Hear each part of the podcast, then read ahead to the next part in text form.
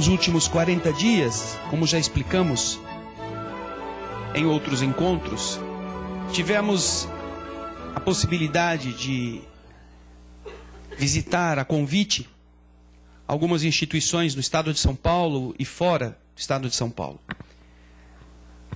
E quando lá estávamos, apresentamos algumas destas imagens, alguns destes temas. E nos surpreendemos com a total falta de conhecimento, com a absoluta ingenuidade, com o despreparo das pessoas para fatos que podem ser pesquisados por qualquer um, em qualquer lugar. Que talvez fosse importante que a mídia, a imprensa, de alguma forma, falasse, mas que como nossas preocupações não são aquelas mais profundas, pedia para as pessoas que nunca tinham visto aquelas imagens que levantassem a mão e quase não ficava ninguém sem levantá-las. Por isso, quando voltamos, resolvemos também trazer para cá, para nossa cidade, para nossa comunidade, esta temática. E escolhemos esse título revelando o que ninguém te conta. Não porque a gente seja um oráculo, que tenhamos um poder que mais ninguém possui. Mas para que vocês observem coisas que, surpreendentemente, ninguém te falou. Não queremos ter o privilégio de ser o primeiro. E não estamos aqui para que vocês não se assustem com a missão macabra de falar de coisas ligadas ao fim, ao término do, do mundo, ao apocalipse. Não. Mas estamos querendo que vocês vejam coisas que a ciência está constatando, que estudos científicos estão mostrando. Não para que vocês acreditem em mim. A doutrina espírita é rica o suficiente para criar em cada pessoa a noção da responsabilidade de estar vivo. Podem não acreditar em nada e eu vou ficar muito feliz de vocês terem vindo aqui e ficar três horas sentados. De tê-los encontrado novamente, de tê-los abraçado, de tê-los visto, de termos compartilhado isto. Não há problema. Aliás, é um dever que não creiam. Mas é um dever que se incomodem.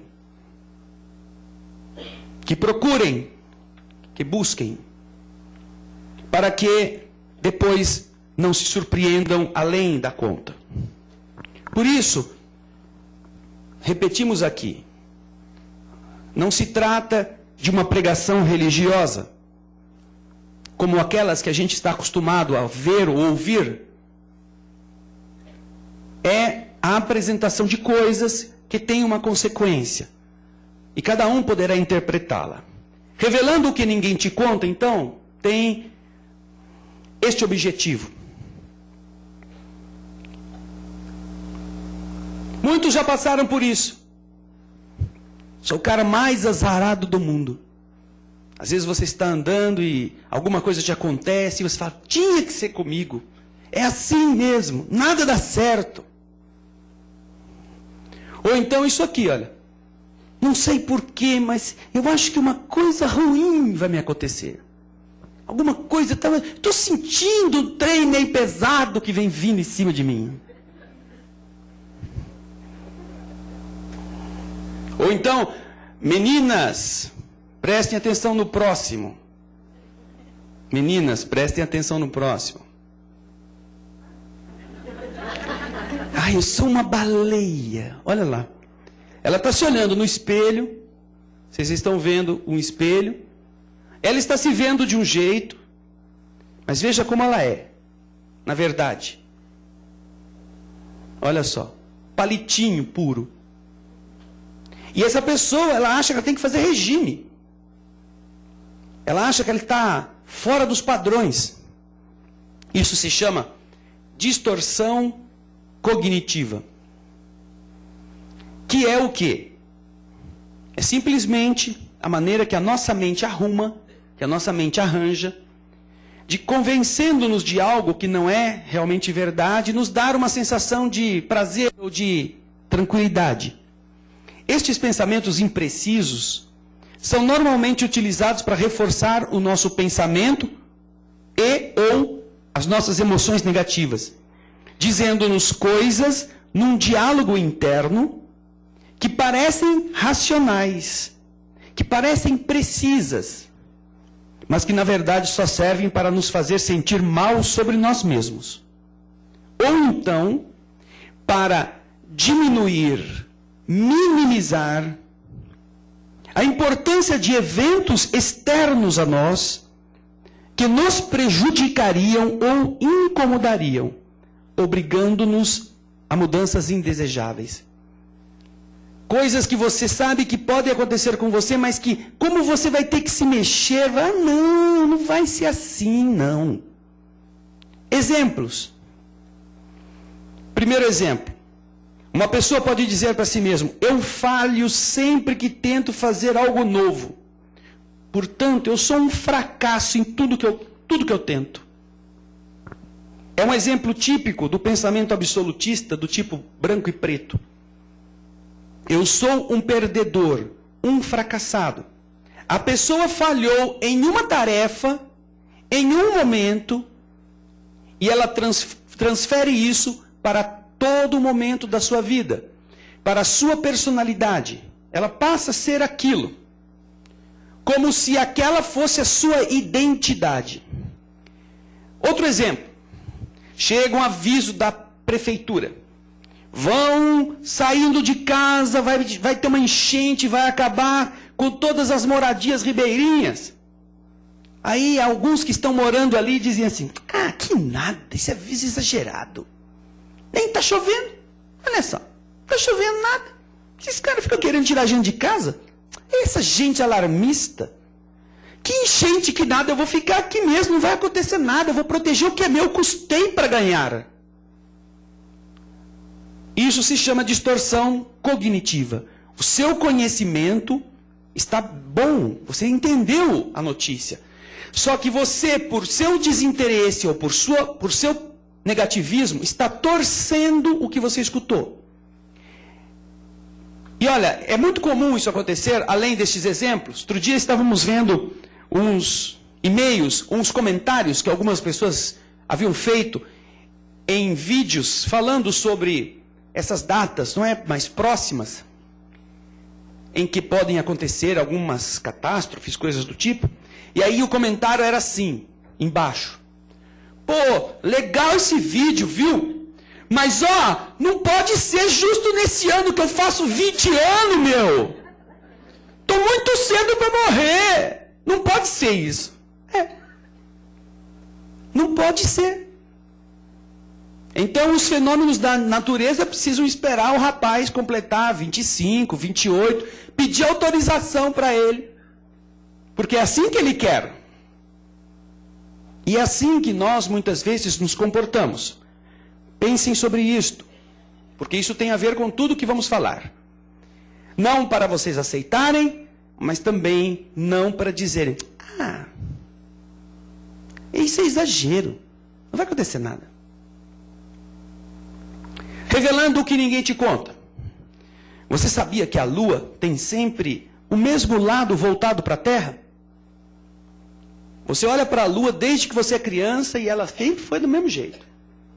Mesma carinha, tá lá sorrindo para você. Uns dizem que isso aqui é um coelho, a orelha aqui, a outra orelha, o coelho aqui, o tachão onde ele está fazendo o chocolate para fazer o ovo. Estão lembrando de quando vocês eram criança, né? Olha ela. Vocês vão ver aqui, olha, em janeiro de 2001, qualquer um de vocês pode entrar na internet. E isso é outra coisa importante. Tudo que você vai ver aqui, você pode pesquisar por sua conta. Aliás, deve. E tirar os seus raciocínios, as suas conclusões. Vocês veem a, lua nas fases de cada mês. Aqui é em janeiro. Podem ver, olha, cada dia, olha lá, a lua continua com a mesma carinha. O mesmo jeitão, 30 dias. E você pegar o mês seguinte, mas de novo 30 dias. Esse é um fenômeno interessante porque há uma coincidência entre a rotação da Lua ao redor dela mesma e a translação dela ao redor da Terra. Ocorrem no mesmo tempo, no mesmo período. Então, é, toda a Terra sempre vai ver a mesma cara da Lua. Apesar disso, tem alguma coisa estranha acontecendo com a coitada. Olha lá. Estão vendo? Olha lá. Vocês estão vendo embaixo a data, 14 de abril de 2011. Isto daqui foi filmado na Alemanha. Nós tiramos essas, essas, esses, essas imagens, esses frames desse filme. E vocês veem que ali existe esta data. E logo depois, no frame seguinte, a data é dia 15. Mas é que, como é de noite, não é? A pessoa estava lá 10 horas da noite e tirou a foto. Esta primeira. Quatro horas depois, já era dia 15. Ainda era de noite. 14, estava assim. Dia 15. Quatro horas depois. 14, quatro horas depois. Quatro horas depois. Perceberam alguma coisa? Deu a perceber? Quem percebeu alguma coisa, levanta a mão. Os que estão acordados ainda, que não estão com nenhuma distorção cognitiva. Não vi nada. Esse cara aqui fica trazendo a lua. Que novidade. Não vi nada. Estudos científicos publicados pela Universidade de Cornell, Estados Unidos. Relatividade geral e cosmologia quântica. Está em inglês. Lorenzo Iorio ou Lorenzo Lório é o autor. Isto está neste site da Universidade de Cornell. Nós não estaremos tratando desses termos, porque são termos bastante técnicos, mas fizemos a tradução e encontramos na parte em vermelho uma informação importante. Eles estão dizendo que a, estão estudando os movimentos da Lua, a excentricidade da Lua, a mudança de posicionamento já há 38 anos mais ou menos e que ela está apresentando variações estranhas. Agora, por que estas variações estão ocorrendo? Uma das hipóteses que o pesquisador Lorenzo Iorio, ou Lorenzo Lório, está aventando é essa que está em vermelho. Um candidato newtoniano potencialmente viável para causar esse fenômeno seria um objeto transplutoniano maciço Planeta X, Nêmesis ou Tique são nomes que estão se, se atribuindo a uma massa nessas, dessas que poderia causar isto. Uma vez que, na verdade, esta massa iria afetar com uma variação que não desapareceria a longo prazo. Então, nesta abordagem da Universidade de Cornell, em gente que está estudando isso já há algum tempo, isto acontece. Esta é uma das hipóteses possíveis. E o que está acontecendo com esse cara aí? Quem que é esse nego? Hã? Quem é esse carinha aí? Saturno. Embaixo vocês estão vendo essa área iluminada que é um dos polos de Saturno, chamada aurora boreal, aurora austral. Aí são partículas ionizadas que vêm do vento solar e que caindo na, na estrutura gravitacional e no campo magnético dos planetas, que tem uma, uma carga de defesa magnética, um campo de defesa magnético, acabam migrando para os polos e produzem não só na Terra esses campos luminosos que o povo fica extasiado e fala: maravilha, olha só. Está quase sendo eletrocutado. Mas que lindo, meu, olha. Dá para ler jornal de noite aqui. É. Mas o que será que está acontecendo com ele? Saturno. Observação astronômica de dezembro de 2010. Para espanto dos astrônomos, Saturno parece estar em um processo de incandescência. Esta primeira foto é de um telescópio e aqui com aplicação de filtros para infravermelho, coisas do tipo. É a mesma foto, no mesmo momento, só que com os filtros eles vão extraindo outras informações. E eles estão surpresos com isso daqui. Com esta mancha nesta região de Saturno. Parece que Saturno está começando a pegar fogo, se incandescendo. E há uma tempestade nunca vista, na qual cabem mais de 16 terras, e que dá a volta no planeta. Começa aqui e gira, ou melhor, o planeta vai girando e essa tempestade não para, e você vê ela continuando embaixo. Planeta gasoso, planeta onde a estrutura atmosférica predomina em forma de gases, gerando isto daí, que é aquela, aquele foco brilhante que aparece na foto anterior. Além disso, observatórios do mundo todo estão constatando que Saturno está em uma posição incorreta. Vocês vão ver algumas imagens combinadas, uma ao lado da outra.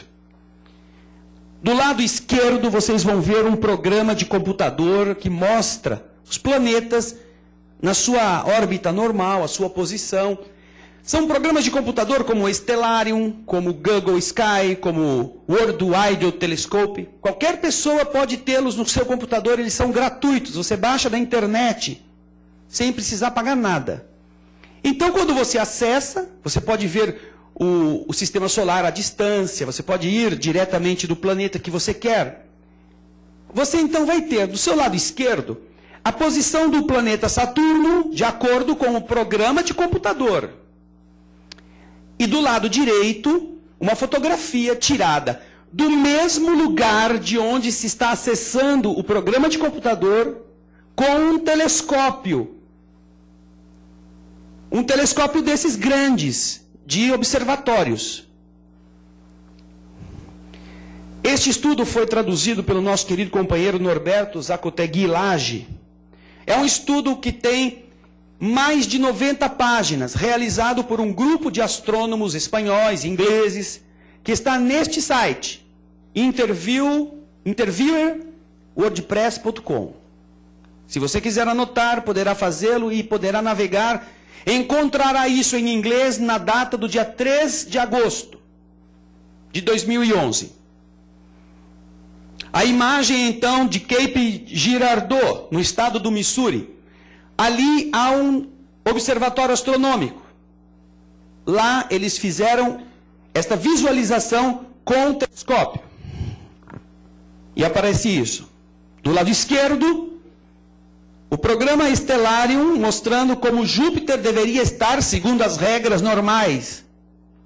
Do lado direito, a fotografia, a fotografia de Júpiter vista pelo telescópio.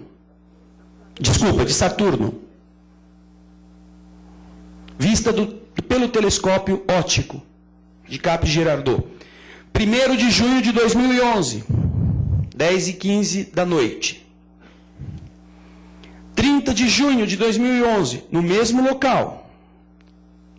Saturno deveria estar inclinado como mostrado no, no momento de tempo, local e data do Stellarium, aqui. Mas olha como ele está. Aqui como ele deveria estar e aqui como ele está. Observatório GLP, estado da Flórida, Estados Unidos.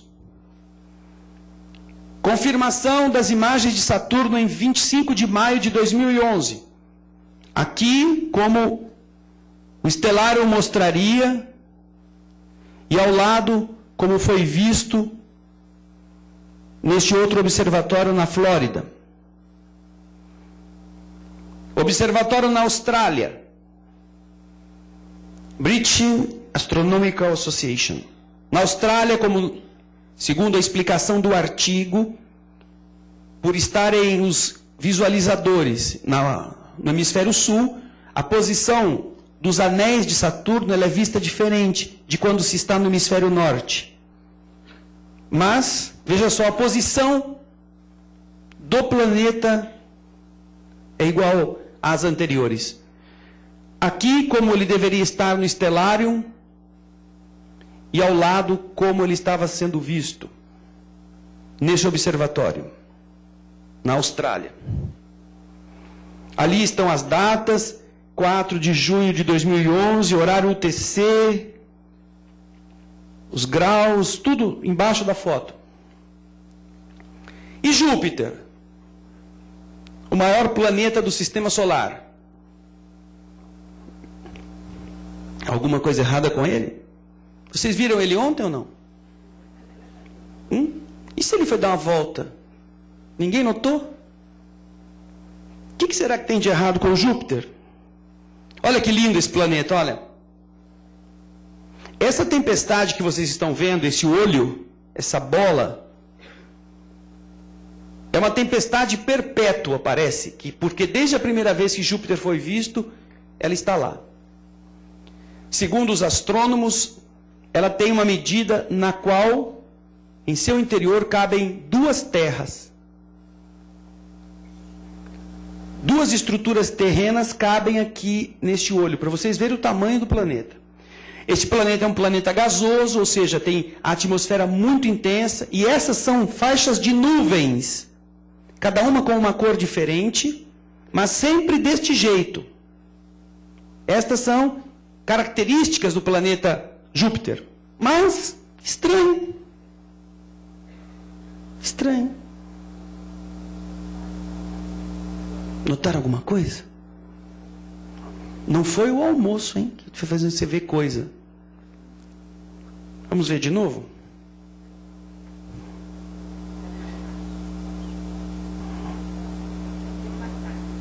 Alguma coisa estranha aconteceu em Júpiter. Vamos ver o que? Desaparecimento de uma faixa de nuvens do hemisfério sul. Aqui vocês veem Júpiter antes, 4 de agosto de 2009. Aqui você vê quando a, quando a foto foi feita agora, em 2010, 8 de maio, sem nada aqui, ó. Ah, mas sumiu aquele olhão também, olha só. Não tem um olho, ele também fugiu. Não, é que ele está do outro lado do planeta. Tá? Essa tempestade, ela gira o planeta todo. Então, nessa foto, essa tempestade está do lado de lá. Mas a faixa de nuvens coloridas desapareceu. E Vênus, outro planeta, acontecendo alguma coisa diferente? É, parece. Ele estava lá tranquilo, belo, formoso. É uma das luzes mais intensas que nós temos no nosso céu. Vocês vão ver aqui, no hemisfério sul de Vênus, uma mancha branca que foi vista, foi fotografada com bastante dificuldade, até pela distância, mas ela é indelével, você vai vê-la com clareza. Essa mancha não existia, começou a existir de repente. 20 de julho de 2009 é a data. Uma possível tormenta com luzes brilhantes, não é? Na atmosfera, em movimento. E com nós? E com nós? Pensa que nós vamos sair sem levar chumbo? Não. Está acontecendo com a Terra? Ah, você que faz churrasco todo domingo está contribuindo para a Terra ficar com efeito estufa, fumaça da carne, não é o churrasco, a queima do carvão, seu carro desregulado, troca o carro. Já falei, velho, troca o carro. A velha fala para ele: troca o carro, velho, esse carro está acabando com a terra. Não. Você pensa que é isso, não é que está produzindo, chamado efeito estufa. Mas, veja só, não tem nada a ver de atmosfera aqui, hein? Estamos falando de movimentação do polo norte magnético. O polo norte não está mais onde deveria estar. Vocês sabem que a Terra é um dínamo. E com o movimento do magma, que é ferro fundido, ferro líquido, girando ao redor do núcleo, ele produz um campo magnético que tem uma orientação norte e sul. Ela estava sossegada. O polo norte magnético se deslocou muito pouco desde a época em que ele foi descoberto. Que foi em 1831. Depois, em 1904, o polo começou a avançar rumo ao nordeste, num ritmo constante de 15 quilômetros por ano.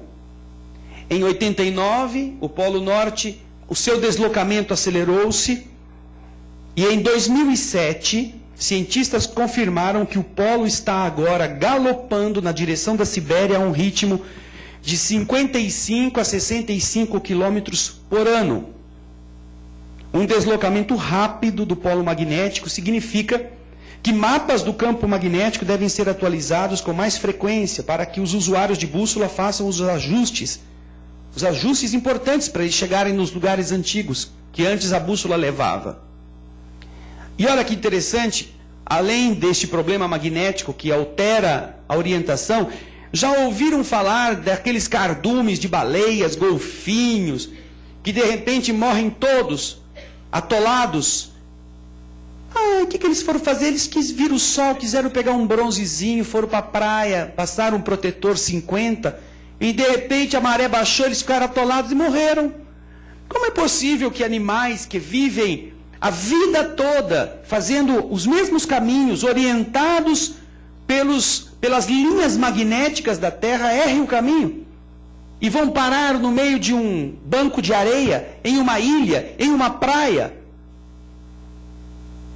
E isto se explica com a alteração das linhas magnéticas, que antes eram as linhas que levavam estes bandos, estes grandes grupos de animais a determinados pontos migratórios, mas que agora os está levando para outro caminho. Os inuites, os que são moradores do polo, se você entrar na internet, você verá um depoimento de um destes esquimós dizendo assim: Ai, antigamente eu aprendi com meu bisavô, com meu avô, com meu pai a navegar sem instrumentos, usando as estrelas. Só que tem alguma coisa estranha, porque agora a gente segue a mesma estrela e vai parar num outro lugar. Você segue a mesma estrela como eles aprenderam a fazer há gerações, só que eles chegam num lugar que é totalmente diferente daqueles que antes eles chegavam.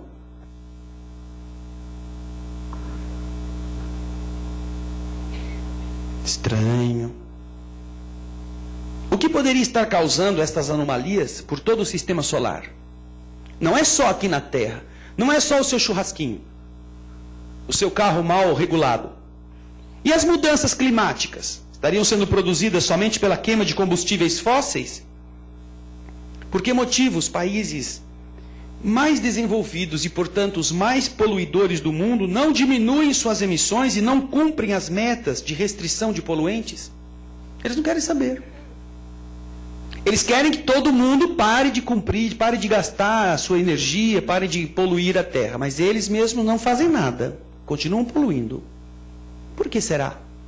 Será que é porque sabem que, na verdade, todas essas mudanças não têm nada a ver com o aquecimento global? Mesmo que exista o aquecimento global pela queima de combustíveis, se vocês procurarem na internet, vocês verão um documento oficial de 90 cientistas alemães que escrevem uma carta à primeira-ministra Angela Merkel informando o gabinete da primeira-ministra de que, segundo eles entendem, nos estudos que estão fazendo, a Terra está esfriando e não esquentando.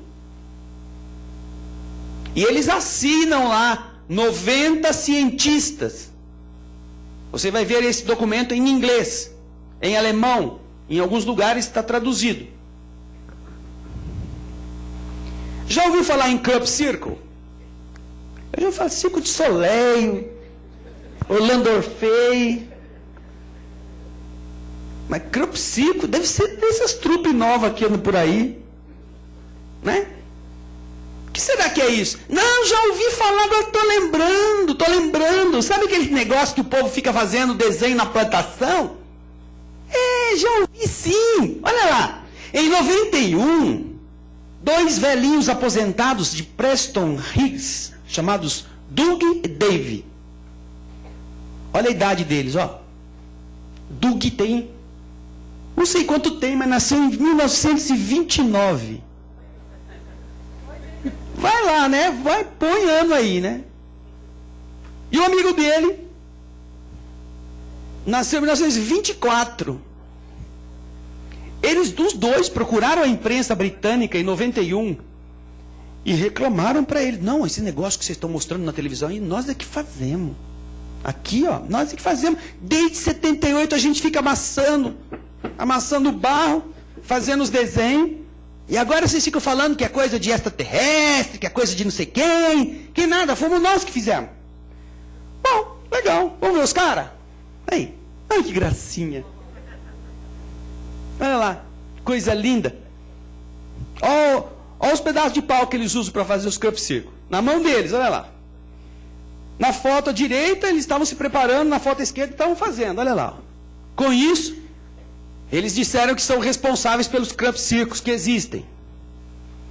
Ah, essa história correu o mundo, né? Ah, muitos disseram assim, não, já descobrimos, não tem mistério nenhum nesse negócio, crop circo.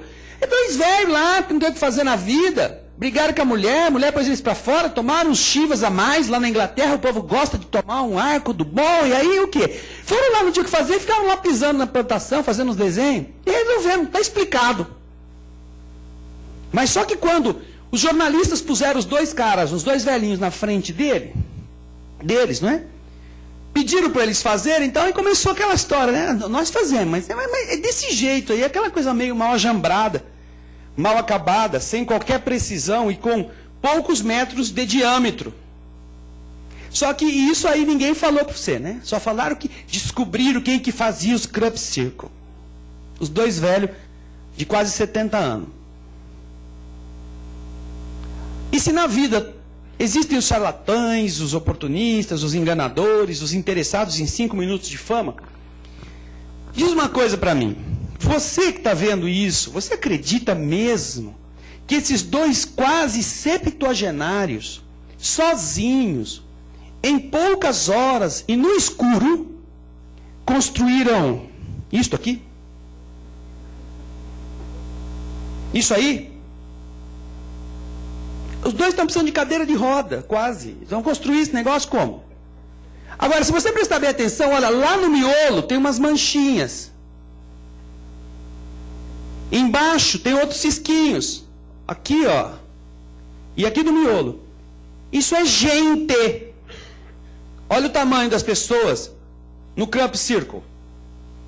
Quando aparecem essas coisas que você não consegue ver direito do chão, mas você vê que foi amacetado, tem um monte de gente lá da nova era, do New Age, dos esotéricos, eles vão lá, ah, legal, paz e amor, vou sentar aqui, vou meditar. Então eles ficam fazendo encontros esotéricos, eles entram nisso e viram uma, uma farra lá. Com todo respeito, né? eles fazem com respeito, mas eles vão lá para sentir a atmosfera, para entrar em contato com o portal. Adoram essa coisa de portal, tem um portal maravilhoso, assim, assim. Então vocês estão vendo o tamanho do negócio. As pessoas estão ali, ó. Você acredita que foram aqueles dois velhinhos que fizeram isso? No escuro, de noite. Tem alguém que acredita aqui? Levanta a mão. Eu pego um pedaço de papel aqui, no claro, dou uma caneta, e você tem até o fim do seminário, até amanhã, até o seminário da semana que vem, para fazer à mão, sem errar, esse desenho. Num pedaço de papel pequenininho. No claro. Alguém se habilita? Ou isso? Olha as pessoas ali dentro. Acha que isso foi feito por dois velhinhos de quase 70 anos? Ou isto? Esse é um dos maiores crop circles que já foi identificado. Se você contar o número de bolas, está mais ou menos por volta de 400 bolas. 400 círculos, de diversos tamanhos, todos eles numa posição específica e lá no meio tem um cisquinho também. Pode ver o tamanho do cisquinho no meio. Ó. Uma pessoa. Ou isto. Puxa, que lindo, né? Alguém disse aí que lindo. E é lindo mesmo. No começo o povo achava que era uma bordadeira extraterrestre que não tinha o que fazer e vinha abordar os nossos campos para nos dar uma mensagem maravilhosa. Ah, uma florzinha, uma meditação, uma, uma rosácea. Mas daí começou a aparecer um negócio assim, ó. Hum, meu Deus, coisa estranha. O que será que é isso? Cheio de dente. Olha só. Não tem nenhuma forma, não tem nenhuma bolinha assim diferente, um, um rendinha, um rendado, nada disso. Tem uma bola grande no meio, uma pequenininha do lado, três bolas lá no fim. E o resto é só risco que tem os dentes, ó. Ah, uns dentes aqui, uns dentes lá.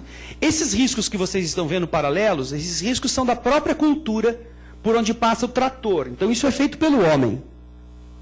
O resto não. O resto não se sabe por quem foi feito.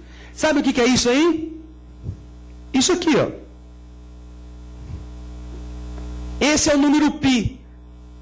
Já ouviram falar do número pi? 3,14, 15, 92, 65, 4 e pontinhos. Você observa então, primeiro você tem três espaços em vermelho, um, dois, três, saindo da bola central. Aí tem um pontinho, não tem um pontinho? Aí só tem um pedacinho de uma única unidade, verde. Depois tem quatro, unidades em roxo. De novo, uma unidade em amarelo. Aí mudou a linha e ele vai seguindo essa linha em azul. Um, cinco. Aí mudou aqui de novo. Foi para esse amarelo. Até o 9. Aí ele muda de novo. Volta para o roxo. 2. E assim ele compõe todos os números do pi. E para não deixar barato, ainda põe os três pontinhos.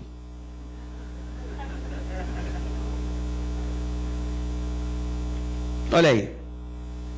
Quem faz isto está não apenas querendo fazer um, um bordado, uma rendinha, para a gente ficar, olha como ele sabe, como ele sabe desenhar bem, esse povo né, talentoso. Estão mostrando que eles sabem, conhecem esses números, conhecem e sabem transmitir uma mensagem que nos indique nas plantações esta ocorrência. Agora, vocês viram que um é de 24, o outro é de 29, não é verdade? Mas eles podem ser que estejam mentindo a idade. Porque você vê, olha, eles já estão fazendo isso desde 1678. Os dois juntos. É que naquela época achavam que eles eram o diabo. O jornal que vocês estão vendo aí é da Inglaterra. Está aqui embaixo em vermelho. É datado de 1678. E nessa data já estão dizendo: olha, tem um diabo que está fazendo um desenho na plantação, ó, chamado de demônio ceifeiro. Ah, não dá para ser os dois. Já foram catalogados mais de 10 mil crop circles em 29 países. Características que você encontra no Crop Circle. Os círculos são formados por uma energia que altera a estrutura molecular da planta, sem danificá-la, modificando também a taxa e o padrão de crescimento. A energia envolvida parece ser benigna, mas não é usada neste planeta. Para fazer esses desenhos, a energia que é usada não é normal aqui. Existem formações de crop circles que irradiam, emitem uma onda de aproximadamente 5,7 Hz do espectro eletromagnético. Às vezes, coincidem com o avistamento de luzes estranhas e objetos voadores não identificados. Após a colheita, a forma dos círculos fica gravada na terra durante pelo menos seis meses. Em alguns casos, não em todos, em alguns casos. Agora, quando é o Doug e o Dave que vão lá, isso não acontece. Porque existe um monte de gente que, que ficou famoso fazendo essas fraudes. Então, quando é fraude feita pelo homem, com um pedaço de pau, uma cordinha, esse negócio não ocorre. Essa alteração na terra não acontece. Em algumas formações, as bússolas giram mostrando uma anomalia magnética. A plantação de fora da formação tem características diferentes daquelas plantas que estão no interior da formação. Os círculos aparecem nas plantações de trigo, cânula e cevada. Seus caules, que normalmente quebram quando são entortados, nas áreas onde o fenômeno acontece, chegam a ser entortados em 90 graus, sem quebrar. Parece que eles criam um tipo de calosidade, uma força muito intensa os dobra sem quebrar, e eles não podem voltar a ser o que eram. Eles ficam com aquela, aquele calo. Se nenhuma pessoa entrar na formação, as plantas continuam crescendo normalmente, dobradas. E o dono do, do terreno lá não perde nenhum grão na hora de colhê-los.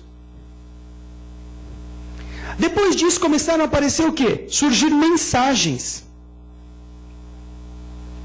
Vocês estão vendo um Camp Circo do dia 15 de julho de 2008. Parece o que isso aí, hein? Uma frigideira com um monte de ovo.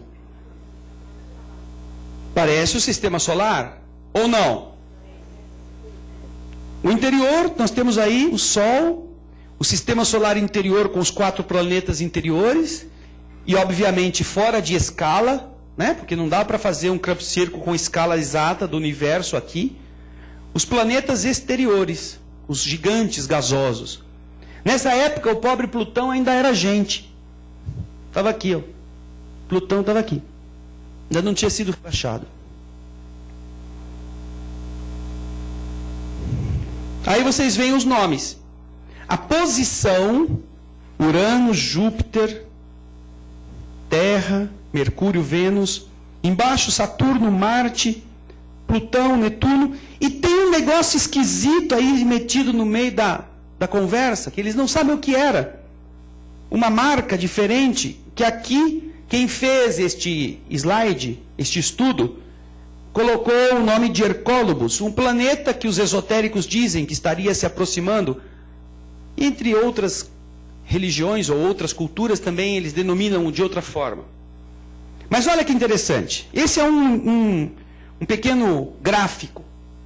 Tirando o desenho do, do, do chão, eles fizeram o desenho num pedaço de papel e você vê a posição dos planetas.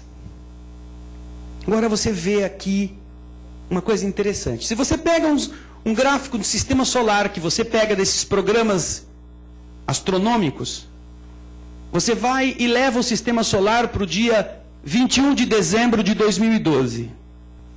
E aí você descobre uma coisa interessante: que o que está desenhado no campo é exatamente a posição dos planetas, todos, no dia 21 de dezembro de 2012. Observem os exteriores. Plutão. Plutão. Aqui. Netuno. Netuno. Aqui. Urano. Urano. Aqui. Júpiter. Aqui. Saturno. Aí você vem para a parte interna, que fica tão longe que ele fica pequenininho, não dá para ver. Então eles ampliaram aqui. Aí você vê Terra, Terra. Os dois aqui, os dois aqui, e Marte aqui, Marte aqui. Isso surgiu da noite para o dia, como todos os outros, da noite para o dia, no escuro. Aqui, sete dias depois, apareceu num outro lugar este outro crop circle. Aqui ele está mostrando já um Sol um pouco dilatado, ele inclusive abrangeu órbitas mais internas de Mercúrio e Vênus, parece. Temos os planetas externos. Mas olha que interessante. Aqui vocês veem um corpo que não está no sistema solar. Bem aqui, no, na beiradinha aqui, ó. Um corpo diferente aqui. Que está fora do sistema solar. Esta outra figura ao lado, ainda ninguém chegou a uma conclusão adequada sobre o que seria. Alguns dizem que tem aí a órbita da Lua perto da Terra, outros dizem que tem o calendário maia, esses símbolos aqui seriam do calendário maia, estes outros embaixo seriam símbolos sumérios. Eles ainda não se decidiram o que é os estudiosos, né? Olha que interessante este outro Club Circle de 2008. Parece uma algema. Agora tem muita gente roubando, tá pegando os, os bandidos. Já fizeram algema para mostrar que todo mundo tem que ir em cana. Ou não, isso é colar de madame. Colar de pérola que a pessoa põe lá. As interpretações podem ser quaisquer, não é? Mas se você observar, você vai ver uma coisa interessante. Você vai ter um, um centro onde há um, um corpo desenhado grande e ao redor dele outros corpos menores, indicando que é um centro onde tem gente que gira em volta dele. E você vê o quê? Você vê uma coisa muito pequenininha que vai ficando grande. E quando vai ficando grande, começa a aparecer um outro corpinho perto, ó. Ele vai ficando grande, grande, grande, grande, grande, vai chegando e cruza justamente aqui. Onde está o Sol aquilo que poderia ser o Sol e os outros planetas. Depois que ele cruza, ele começa a ficar menor, menor, menor, menor. Tchau.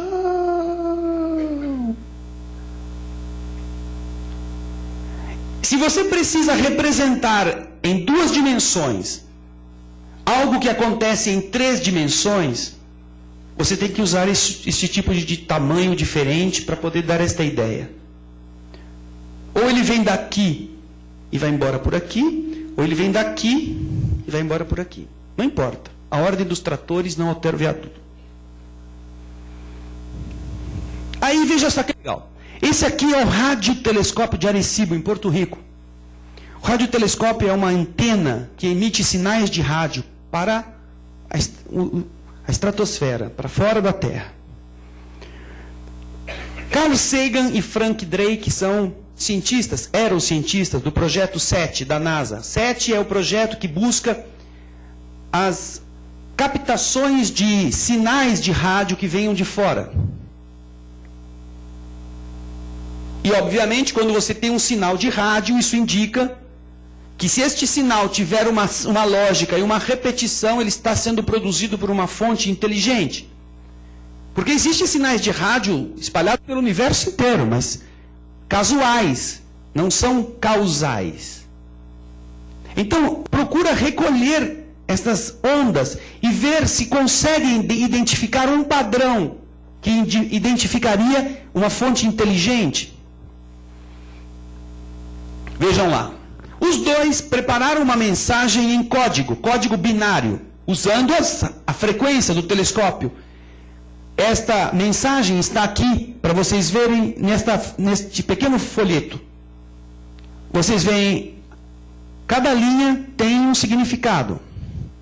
Fizeram isso Carl Sagan e o professor Drake e enviaram ao espaço através do radiotelescópio de Arecibo em 1974. Vamos ver o que, que é que eles disseram lá? Primeira linha, o sistema decimal que a gente usa na Terra. Segunda linha, átomos que compõem a vida na Terra: hidrogênio, carbono, nitrogênio, oxigênio e fósforo. Terceira linha, elementos do nosso DNA. Usando símbolos para dizer desoxirribose, fosfato, adenina, timina, citosina e guanina. Depois embaixo a estrutura do nosso DNA, com o número de nucleotídeos tamanho aproximado do código genético e as nossas hélices do DNA. Na linha de baixo, essa é muito legal, né? Vocês conhecem alguém ali? Familiar, assim, parente. Parece alguém que se conhece, a cara de você. Olha ali. Ai, mas eu sou mais gordo.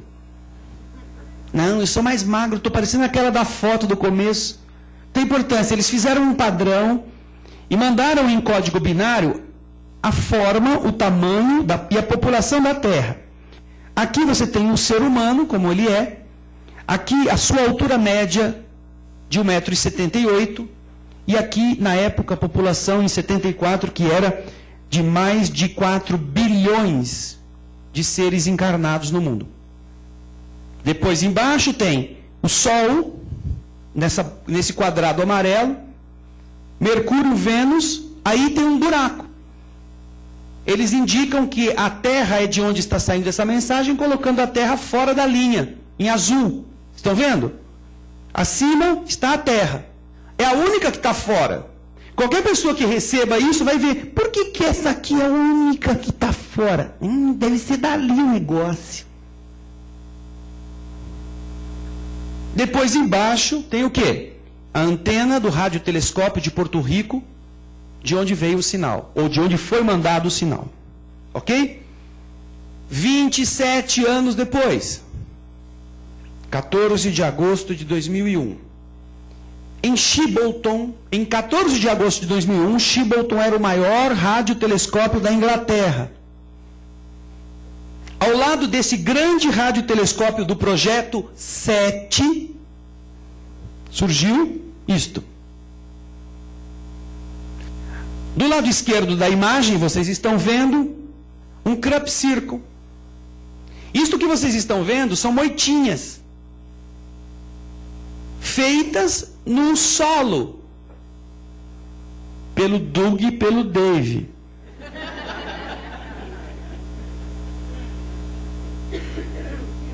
Só que quando você está no nível do solo, você não vê nada, você não sabe o que é aquilo. É um monte de moitinha, uma maior, outra menor, uma mais, mais larga, outra mais estreita. E então, visto de cima, tira-se a fotografia, e aí então, usando técnicas de pixelação, de fotografia, as pessoas, os homens estudiosos, deram uma desfocada para que a gente pudesse enxergar melhor o que significa aquilo. O que, que parece isso aí? Uma rádio patrulha. Parece um, não sei, uma abóbora. Não, parece um rosto. Olha aí. Isso está no chão. Isto foi o primeiro Crop Circle de Shibbolton, em 2001. Três dias depois apareceu isto. No mesmo lugar. Em 2001. Apareceu alguma coisa lembra você isso aí, não? Não. Parece com algum trem que eu já vi nesse seminário. O que, será que é? Olha só. Aqui vocês estão vendo a antena de Shibbolton. Veja o tamanho disto. Aqui o rosto e aqui essa fichinha. O rosto, o telescópio, Aqui você vê o telescópio ainda de longe, vê ele na sombra. Veja como ele é enorme. E olha o tamanho disso no campo. Feito da noite para amanhã. Você olha o campo, não tem nada. Vai dormir, no dia seguinte levanta, está tudo lá. Hum, olha aí. Que coisa interessante. A mensagem de 2004 e a mensagem de 2001 Olha só que a mensagem de 2001 é feita muito semelhantemente à mensagem de 2004, toda por linhas, quadradinhos. Olha só. Vamos ver o que significa? Primeira linha. Quem respondeu essa mensagem disse que aonde ele vive também as bases de 1 a 10 aparecem no seu sistema de cálculos. Os elementos primários para a vida, na linha de baixo, foram mudados, mantendo todos os que nós tínhamos enviado, mas acrescentando à forma de vida deles o silício. Além daquilo que nós temos que compõe o nosso corpo, carbono, oxigênio, fósforo, etc. Além disso, eles também têm silício. Terceira linha, composição do nucleotídeo deles. Ela permaneceu mas a quantidade é diferente da quantidade que nós temos. Quarta linha, eles representam um DNA diferente do nosso, inclusive com três hélices de DNA. Aí a quinta linha é mais legal. Por que será? Por que será? Tem um Zé Cabeçudo lá. Estão vendo? Estão vendo a distorção cognitiva isso? Olha que interessante. A anatomia mostrava que quem estava respondendo tinha baixa estatura, tinha a mesma forma humana, com braços, pernas e tronco, mas media aproximadamente 100 centímetros, um metro. Que a população do mundo onde eles viviam era de 21 bilhões de habitantes. E que aqui embaixo você vê o local de onde eles estão dizendo que eles provêm. Certamente não é o sistema solar, porque a, representação é diferente. Parecem habitar três estrelas, ou três planetas, ou três locais nesse sistema. Porque há três lugares fora da linha. Estão vendo? E embaixo temos um desenho. Ah, que desenho estranho esse. O que será que é, hein? Puxa vida, ó. Parece dois times de futebol brigando um contra o outro. O que será que um correndo para um lado? É um jogo de xadrez que ainda não começou. As peças estão espalhadas para o lado de fora. Mas na nossa mensagem, nós mandamos nesta parte o desenho do telescópio ou do radiotelescópio. E se esta lógica prossegue, porque eles entenderam a lógica, estão respondendo na mesma sequência, haverá de ser essa de baixo também a fonte emissora dos sinais que produziram isto. Olha só. Essa é a parte inferior. Quando eles ficaram quebrando a cabeça para descobrir o que, que era isso, eles se lembraram de uma coisa. Um ano antes dessa data, exatamente um ano, apareceu no dia 14 de agosto de 2000, no mesmo local, um misterioso e inexplicável desenho. Isso aí. Ninguém sabia o que era. Um crop circle. Estranhíssimo. Até então ninguém tinha ideia do que se tratava. Um ano antes. Aí quando chega a mensagem um ano depois, olha só aqui, ó, olha o tamanho do bicho. Olha a antena. Aí você compara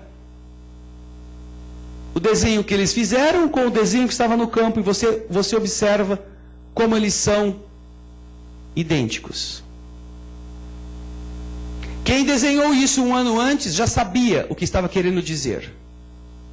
Nós vamos mandar para vocês uma, um, uma prévia, um tira-gosto. Vocês não vão entender nada do que vocês vão ver, mas daqui um ano vocês vão entender. Isso significa que eles já tinham recebido a mensagem, quem seja, seja lá quem for. Aí você vai falar assim: quer dizer então que os ETs são tudo cabeçudo? Quem respondeu isso fez o desenho dele daquele jeito. Mas, se nós considerarmos a variedade das espécies na Terra, isso significa que, se se, se mantiver essa mesma riqueza, necessariamente não será do mesmo modo com que eles se apresentarão fisicamente. Pode haver outros tipos. Quem respondeu mostrou daquele jeito. Agora, passado o tempo, 15 de agosto de 2002, surgiu em uma plantação perto dali, isso aqui, que você vai ver. Um desenho de 80 por 120 metros. Aqui vocês estão vendo uma outra antena. Não é igual àquela, mas é uma antena de micro-ondas. Não é o micro-ondas da sua cozinha. Esses ingleses são, parece que são de Itu. Precisa ter um micro-ondas desse tamanho, no meio do mato. Não, ela emite ondas na faixa de micro-ondas. Mas olha que interessante que está ali, ó. Oh, coisa diferente. Uma bolinha com um quadrado. Será que é isso?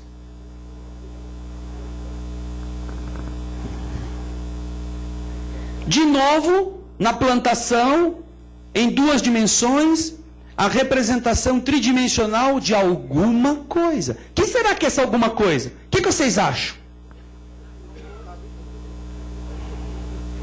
O que será esse negócio meio estranho? Vamos ver mais de perto. Ficou melhor? Aqui nós temos o que? Nós temos um rosto que obviamente não é humano, segundo a nossa concepção humana na Terra. Você vê ao lado dele, e uma, um lado é mais escuro, para dar a noção tridimensional, o outro lado é mais claro, um olho, a boca, algo parecido com o nariz, muito pequeno. Aqui três marcas estranhas, diferentes, que podem ser interpretadas de várias formas, como sendo talvez o local de onde venham. Nós conhecemos uma constelação que Todas as noites nós podemos ver no nosso céu, a qual denominamos Três Marias. É o cinturão de Órion. São três estrelas que marcam o cinturão de um caçador na constelação de Órion.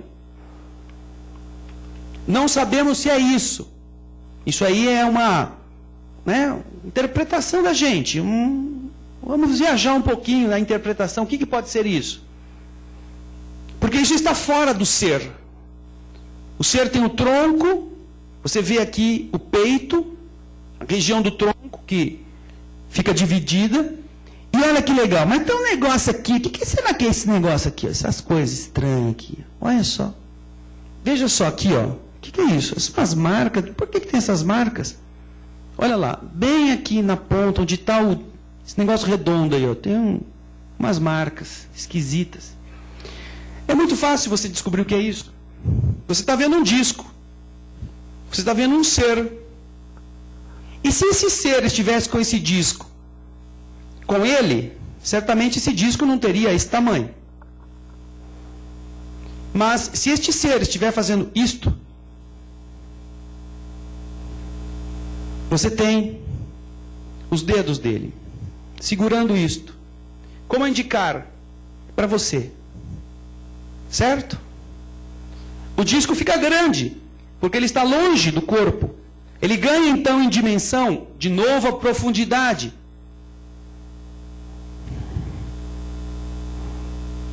E ali embaixo, a marca dos dedos segurando o disco. Não vem me perguntar qual é o cantor que está nesse disco, eu não sei. Mas, isso não é tudo. Vocês estão vendo que esse disco não é lisinho, né? Esse disco é cheio de saliências, montinhos, depressões. Aí ficaram encafifados, porque desde o Pi já começaram a perceber que eles estavam mandando alguma mensagem. Depois veio o negócio lá de 2012. Aí então levaram este desenho para uma pessoa que estudava computação, matemática. Ele começou a pesquisar, a queimar os miolos. Aí ele descobriu que isto tinha um significado. Isso era uma mensagem em código. E usando o seu conhecimento, usando o ASC2, um programa que faz essa decodificação, código de barra, esses negócios que o pessoal domina, descobriu isto. Esse disco, cada uma dessas protuberâncias que você vê é um montinho de planta que não foi amassada. E nessa sequência, vocês vão vendo como é que foi feita a decodificação. Ao redor aqui, olha, do núcleo, do centro. Fazendo as contas, considerando as barras, considerando os, os montes e os vales, eles chegavam à conclusão de que ali havia uma mensagem, cada uma formava uma letra. E somando então estas letras, descobriram frases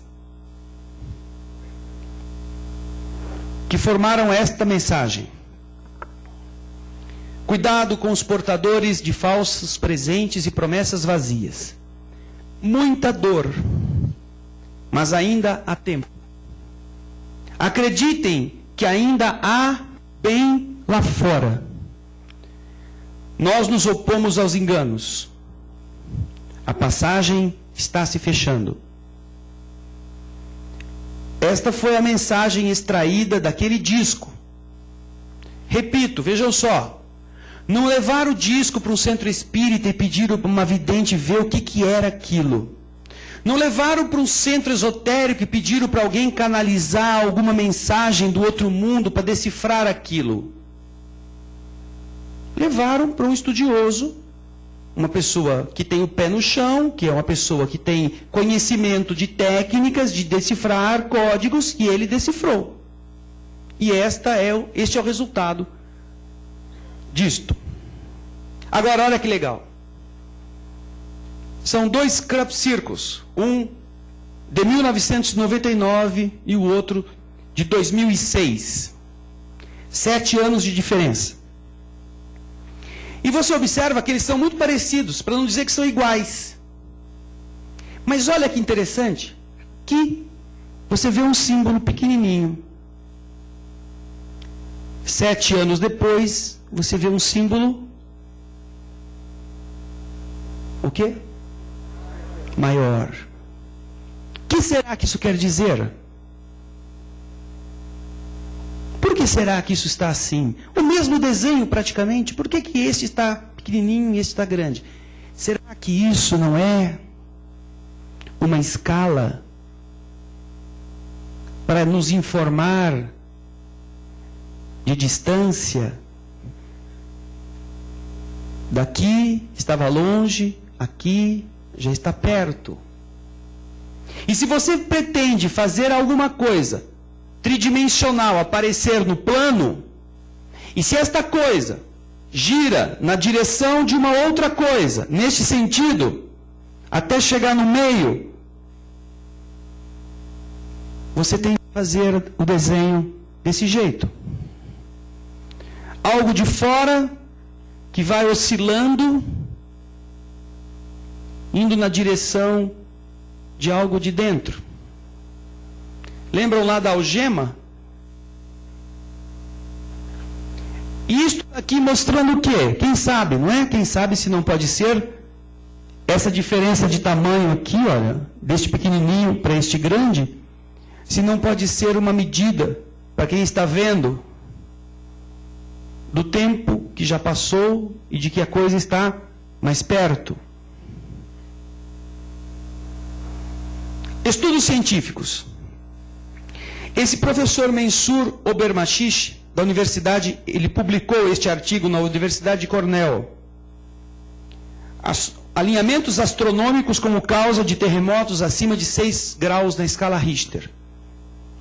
É uma pessoa muito capacitada, formado, pós-graduado, doutorado e perseguido Começou seu estudo nos Estados Unidos, precisou mudar dos Estados Unidos e foi perseguido pela SWAT, pela polícia.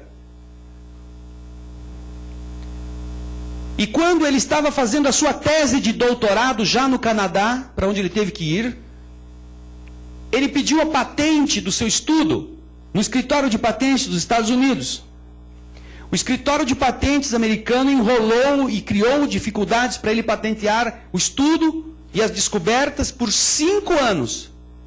Quando ele terminou o seu doutorado, que tinha a ver sobre esta, esta teoria de georressonadores,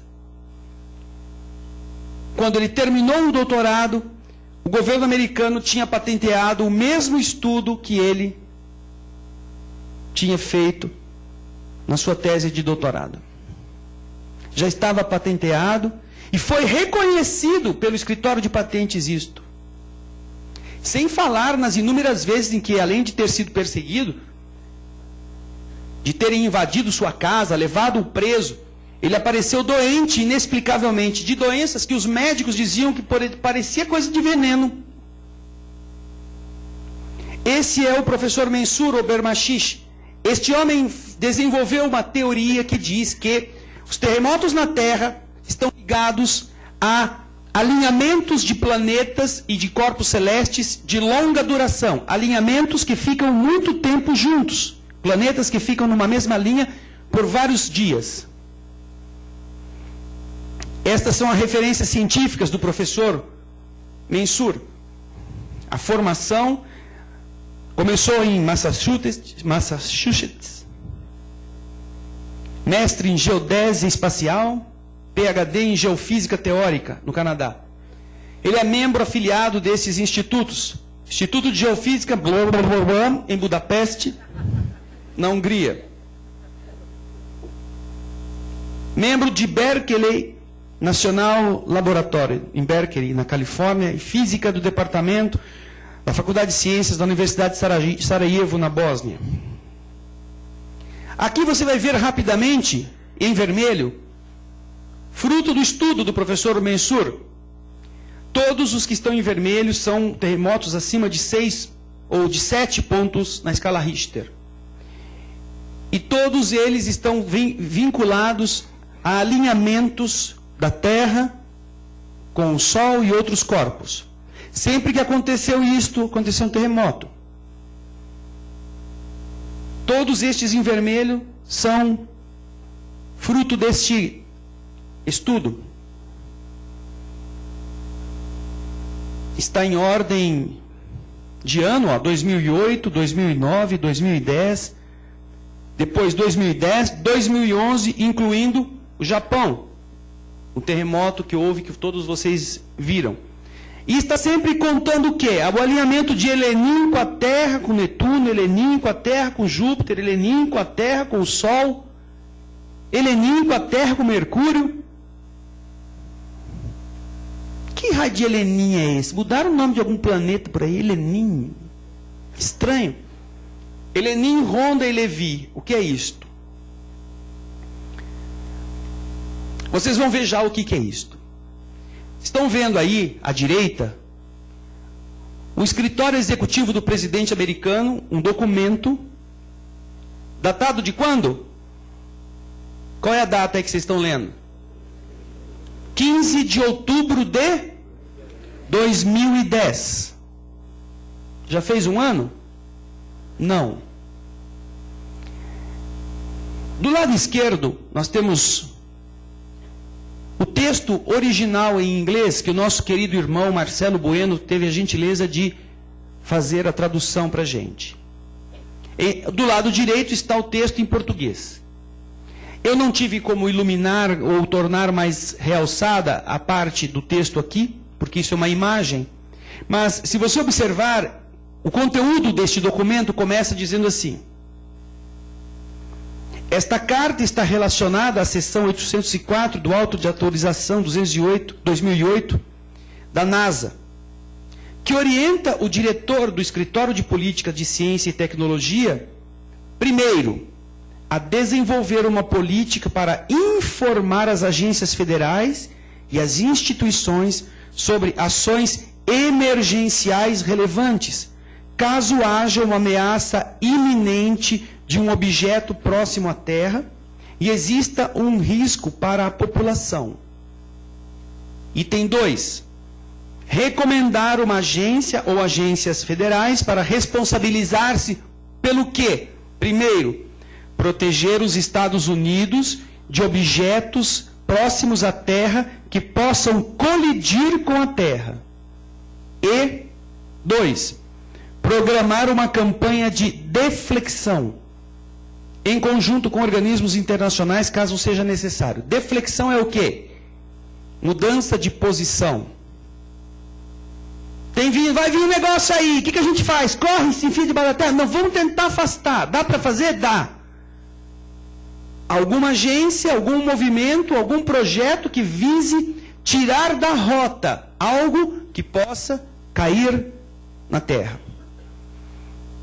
E eles descobriram que existem milhares de objetos próximos da Terra, os OPTs, que eles não, que são maiores do que a Terra pode aguentar e que poderão levar, se caírem na Terra, a um evento de extinção.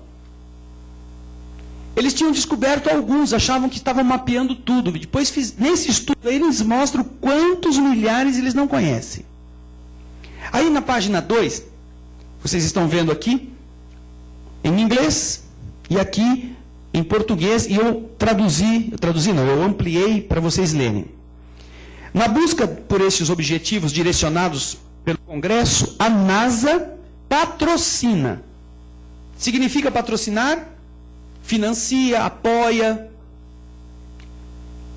várias atividades relacionadas à procura de OPTs, objetos próximos da Terra, incluindo duas agências que fazem isso. A primeira delas é o Centro de Pequenos Planetas, CPP, localizado no Centro Harvard Smithsonian para a Astrofísica. Qual é a função? Ele opera sob o patrocínio da União Internacional Astronômica para coleta e correlação de dados das órbitas dos OPTs. E qual é o segundo instituto? Pesquisas com dois radiotelescópios ajudam a acompanhar e identificar com precisão os OPTs. As pesquisas são conduzidas por telescópios ópticos da Terra e o programa de, do escritório de, do OPT da NASA no Laboratório de Propulsão a Jato, localizado próximo de Pasadena, na Califórnia. O Laboratório de Propulsão a Jato toma conta de um programa e o Centro de Pequenos Planetas toma conta de outro. Dois institutos cuidando dessas órbitas. Os astrônomos responsáveis pelos telescópios rastreadores desses objetos de pequena próximos da Terra, não é? E que provavelmente são os descobridores do cometa Helenin e de outras ameaças potenciais à Terra, são esses dois indivíduos. Brian Marsden Geoffrey. Nasceu em 37, um astrônomo americano-britânico, foi diretor do Centro de Pequenos Planetas, ou dos planetas menores, localizado em Cambridge, Massachusetts. E o que, que ele faz? É o organismo oficial responsável pela coleta de dados a partir da observação de pequenos planetas e cometas, o cálculo de suas órbitas e a. O que está escrito lá? Assim vocês acordam. O que está escrito ali? Publicação das informações. E um outro, Alex, ou Alan Sandage Rex, é um dos maiores astrônomos norte-americanos contemporâneos. Este homem foi assistente de Edwin Hubble, o astrônomo, que nós ficamos conhecendo depois que a NASA lançou um telescópio com o sobrenome dele. Quando Edwin Hubble morreu, quem sucedeu no observatório foi este homem. Tal a sua capacidade. E ele trabalha o quê? Ele trabalha no Observatório Palomar, trabalhou lá e também no programa, que foi inclusive premiado, de observações desses objetos próximos da Terra. Os asteroides próximos da Terra são asteroides que se movem ao redor ou para a Terra. Alguns desses objetos podem atingir a Terra e por isso são buscados e acompanhados regularmente. Vejam a data. Fotos do cometa Helenin pela sonda estéreo da NASA. A NASA lançou uma quantidade quase que incalculável de telescópios espaciais. Existem telescópios para fazer de tudo hoje. Não se sabe por que essa volúpia, não se sabe. Um desses programas se chama Estéreo. Por quê? Porque são dois telescópios, um à frente da órbita da Terra e o outro atrás, contornando o Sol. Um tira foto de um lado, outro tira foto do outro. Filma, tira foto, em todos os tipos de espectro. Vocês estão vendo aqui fotos da estéreo behind, a estéreo que fica atrás. Ou seja, a Terra tem a sua órbita então, este behind está atrás da órbita da Terra. A Terra já passou, ela está aqui. O ahead está na frente da órbita da Terra, em mais ou menos em pontos fixos. Então aí vocês estão vendo, no dia 5 de novembro de 2010 e no dia 15 de novembro de 2010, eu não deixei, eu deixei elas bagunçadas assim para vocês poderem ver. O cometa Helenin, que está aqui nesta seta vermelha. Aqui embaixo estão as datas. Vocês estão vendo as datas aqui. O cometa Helenin, ele foi fotografado pela Stereo Behind no dia 5 de novembro de 2010 e no dia 15 de novembro de 2010. É claro que aqueles dois velhinhos lá são responsáveis por procurar os cometas não estou falando do Doug e do Dave, que já caiu fora faz tempo. Estou falando desses anteriores aqui, ó. Eles cuidam dessa busca, são responsáveis por isso. Dia 15 de 11 e dia, e dia 5 de 11 tiraram foto do cometa Helenim. Mas olha só. O cometa Helenim recebeu o nome de Helenim de quem? Um, no dia 15 de dezembro de 2010, um astrônomo amador da Rússia, chamado Leonid Helenin, anunciou que encontrou um cometa, que oficialmente passou a ser chamado pelo seu sobrenome, Helenin. Como é que ele encontrou no dia 15 de dezembro um cometa que a NASA tinha fotografado no dia 15 de novembro? No dia 5 de novembro. E ele é o descobridor disso. Para nós, otários.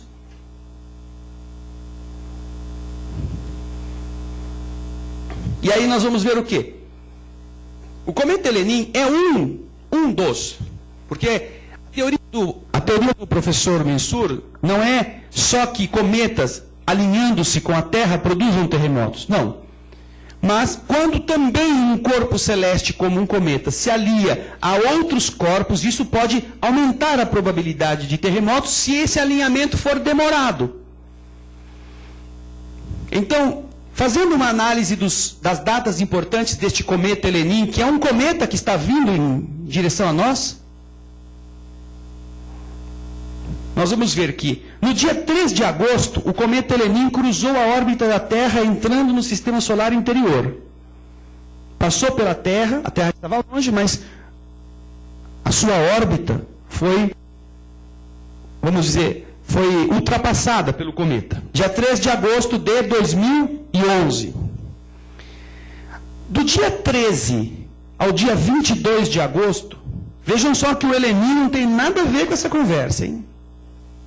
ocorreu um alinhamento entre Urano, a lua de Urano, a lua da Terra, a Terra, Mercúrio, Sol e Vênus.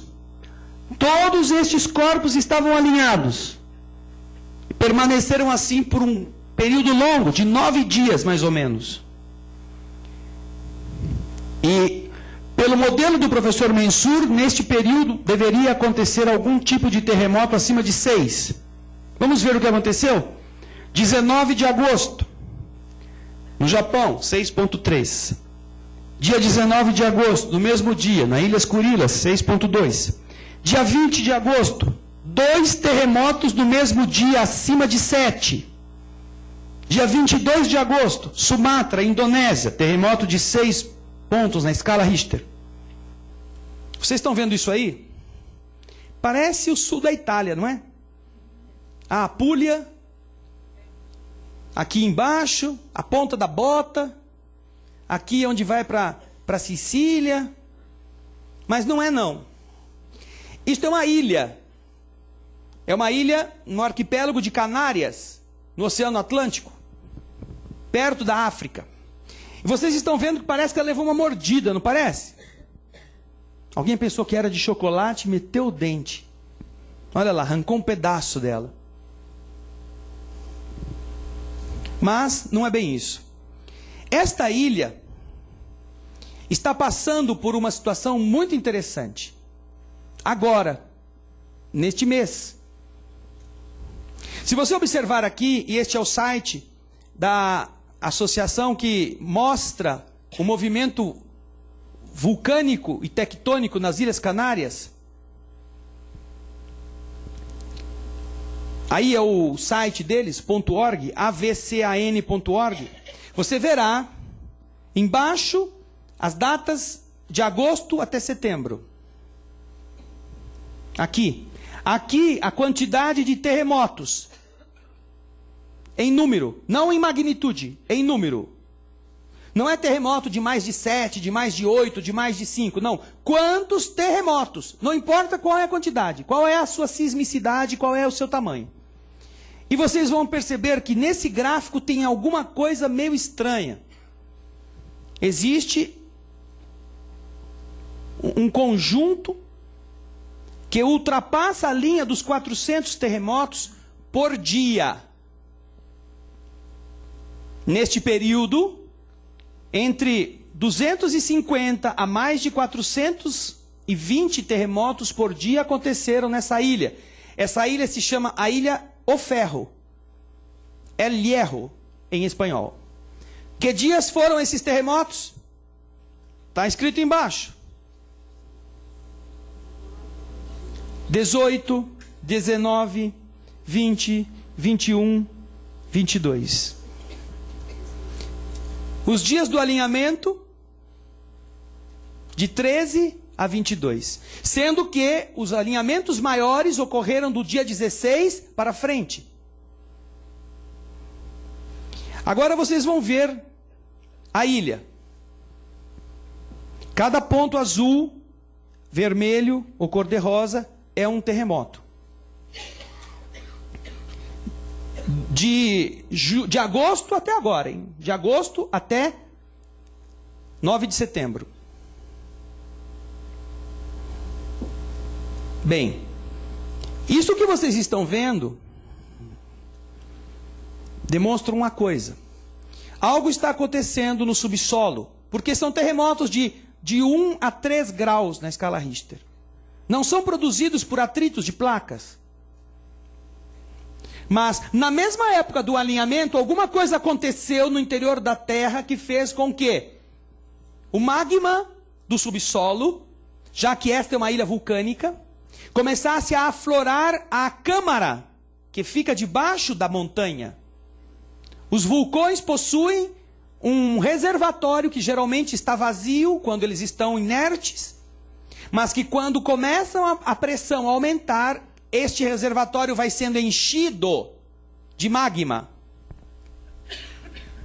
E quando o magma vai entrando pela pressão do interior da Terra, começa a haver atritos de rochas e produzem terremotos de magnitude pequena.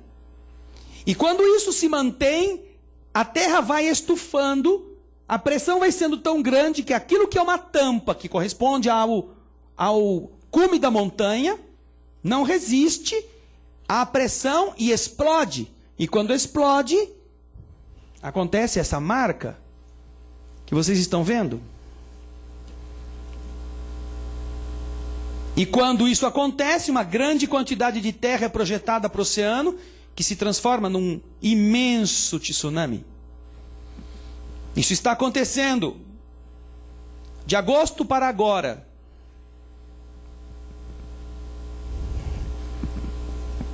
Cada ponto vermelho desse é um terremoto na Ilha do Ferro.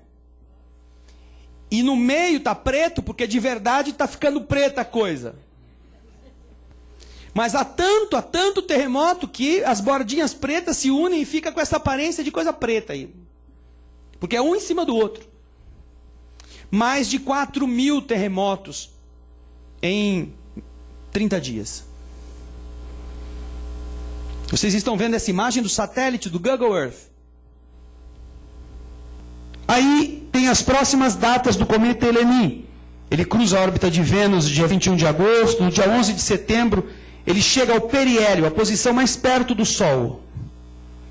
Depois, no dia 14, ele cruza o plano da eclíptica. O que é o plano da eclíptica? Todos os planetas giram em torno do Sol no mesmo, como se fosse um grande pires, numa mesma inclinação ou quase parecida, numa mesmo, no mesmo plano.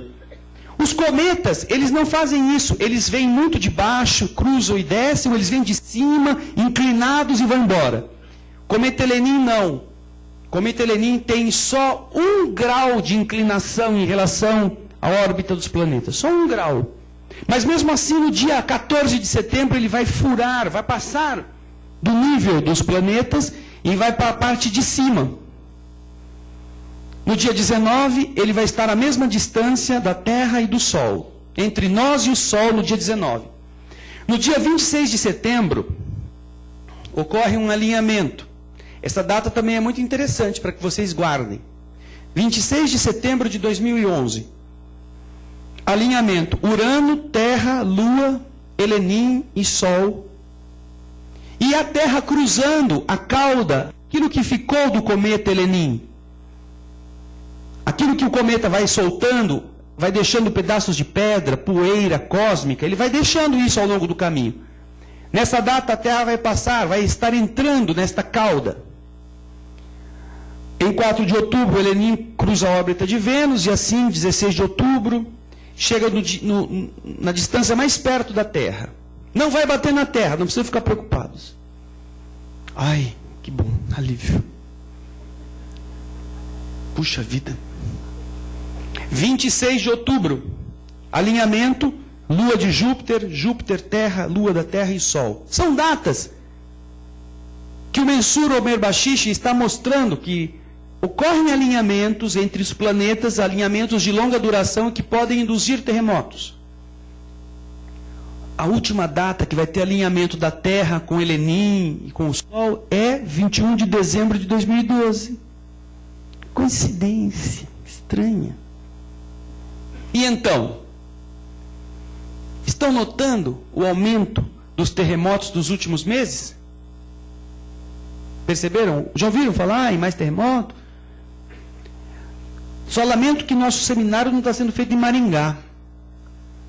Porque senão ia tá, não ia ter nenhuma sala do hotel vazia, tudo lotado. Vocês estão sabendo, né, que deu um terremoto, não em Maringá, tá? Na Argentina, um terremoto de 6.8 que tremeu até Maringá. E se você bobear, talvez até aqui em algum lugar alguém sentiu um tremorzinho. É que é, é tão leve que às vezes a gente nem identifica.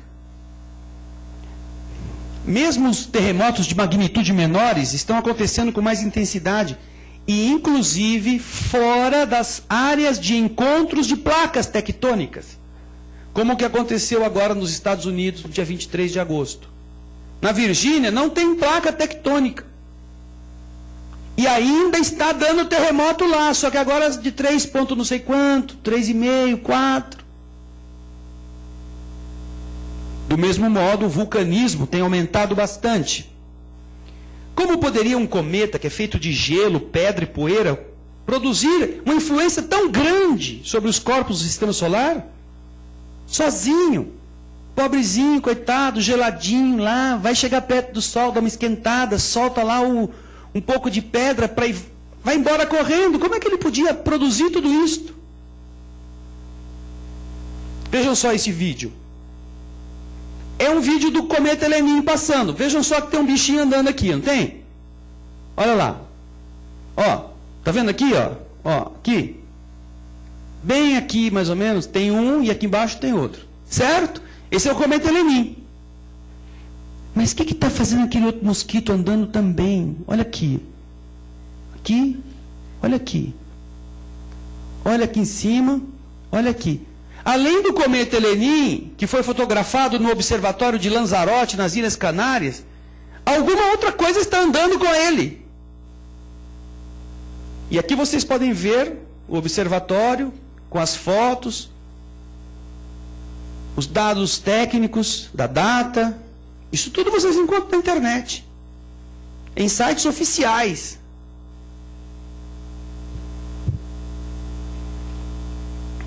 Agora vem o telescópio do Polo Sul. Puseram um telescópio no Polo Sul, imagina. Aliás, não é um só, não, são dois grandes. Esse americano e tem um francês japonês. Um consórcio. Estão lá para quê? Para vasculhar uma área do cosmos que a gente do, das latitudes superiores não tem acesso, não consegue enxergar. Parece que alguém disse para eles: olha, vai vir alguma coisa aí de baixo que precisamos ver. Então construíram esse telescópio. Imagina o que significa construir um telescópio no Polo Sul. O que isso não envolve. E nós temos algumas fotografias tiradas desse telescópio. Muito interessantes. Algum corpo estranho rodeado por outros corpos. Isto começou a ser fotografado em, primeiro, em janeiro de 2008. E ao longo do, do ano foram sendo feitas outras fotografias. Vejam só como eles estão mudando de posição. Estão orbitando. Ó, estão vendo? Ó, o mesmo corpo. E você vê que as coisas estão girando em volta dele. Agora aqui, em close-up deste centro, a tradição antiga denominava de Nibiru, um corpo celeste. Esta palavra Nibiru ou Nibiru quer dizer em sumério aquele que cruza. E então, neste documento de mais de 90 páginas, que nós estaremos é, depois, mais adiante, disponibilizando a tradução em português no nosso site, mas que em inglês você encontra lá no Star Viewer, que nós mostramos antes. Neste documento, existem informações de grupos científicos sobre isto. Falando do Helenim, este cometa, que alguns agora estão dizendo, atualmente, de antes de ontem para cá, que ele está se desintegrando ao passar perto do Sol, como costuma acontecer com alguns cometas. Ele se desintegra, ele não desaparece, ele vai se rompendo em pedaços, mas continua na sua órbita. Então, um dos que está tratando deste tema neste, neste artigo diz assim: você pode comparar Helenim a um míssil que transporta uma carga explosiva, que nada mais é do que um aviso do poder que possui o navio que o lançou. A questão então é: o que é este navio e quando vai chegar até nós? Que existe outro objeto muito maior seguindo Helenim, não há dúvida. Este fato foi confirmado por diversos cientistas, usando equipamento poderoso. E também pessoas comuns, como eu, você, usando o poder da inteligência de nossas mentes. Alguns cientistas alegam que o cometa Helenim tem uma massiva formação de OVNIs em sua cauda. Ah, beberam. Foram tomar lá um. Estão queimando maconha. Ficou vendo coisa agora lá, esse sentido. Não tem o que fazer. Falar que tem OVNI no, na traseira do cometa. Mas não é porque eles estão se drogando. É porque descobriram que o cometa Helenim emite uma frequência de rádio.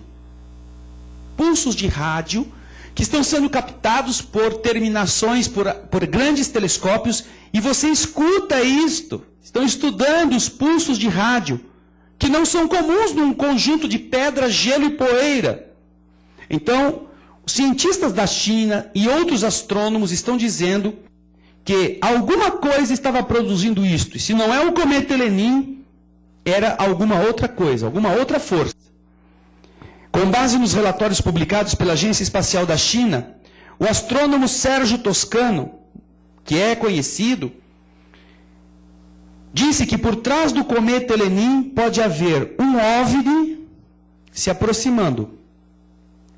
Por trás do cometa descoberto em dezembro, cientistas chineses acrescentam que há algo que eles chamam de cluster, que significa um enxame globular, ou talvez uma nave alienígena há evidências de que Helenim não está sozinho em sua jornada dentro do sistema solar. Uma coisa é certa: alguma coisa abalou o sexto planeta do nosso sistema solar quando Helenim já estava na órbita de Marte. Isto sugere que o cometa Helenim está mais distante do que o apontado, ou ele é muito maior do que indicam os cientistas, ou que alguma coisa está chegando, algo tão massivo e que estaria nos arredores de Saturno no meio do mês de maio de 2011. Referências antigas sobre Nibiru. Vocês vão ver aqui um documento, um desenho encontrado na Suméria.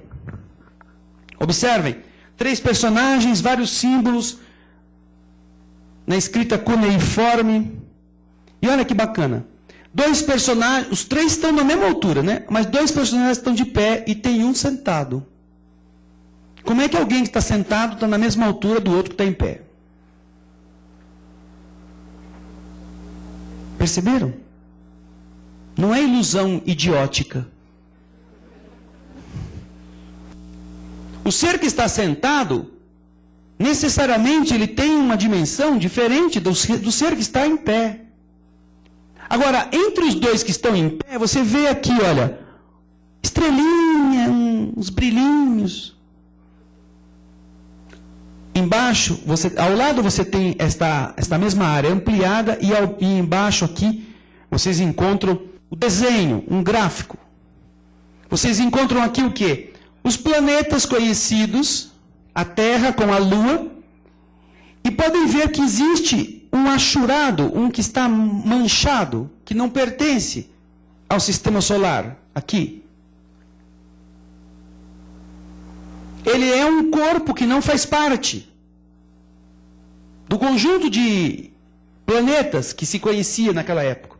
Agora, ao lado vocês estão vendo uma representação de, um, de uma bola com asas. Está vendo ali? Parece que tem alguém no meio da bola. Essa mesma representação acontece no Egito, na parte de baixo.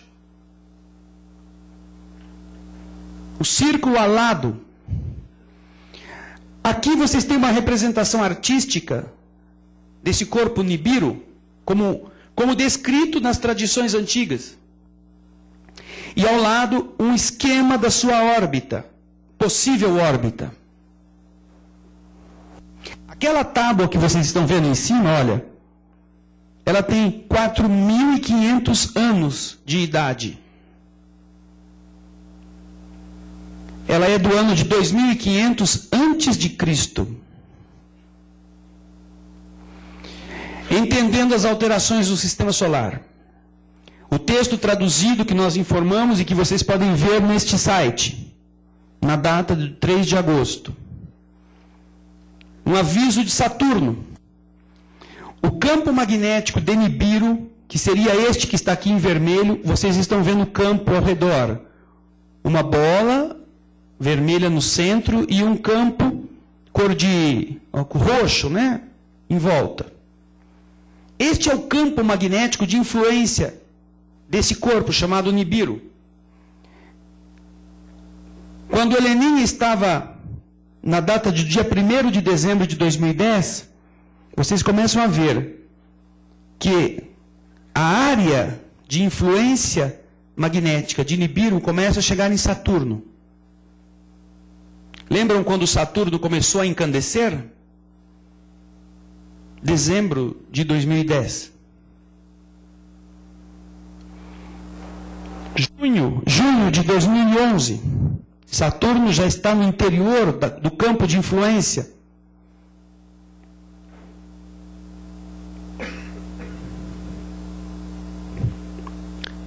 De junho de 2011.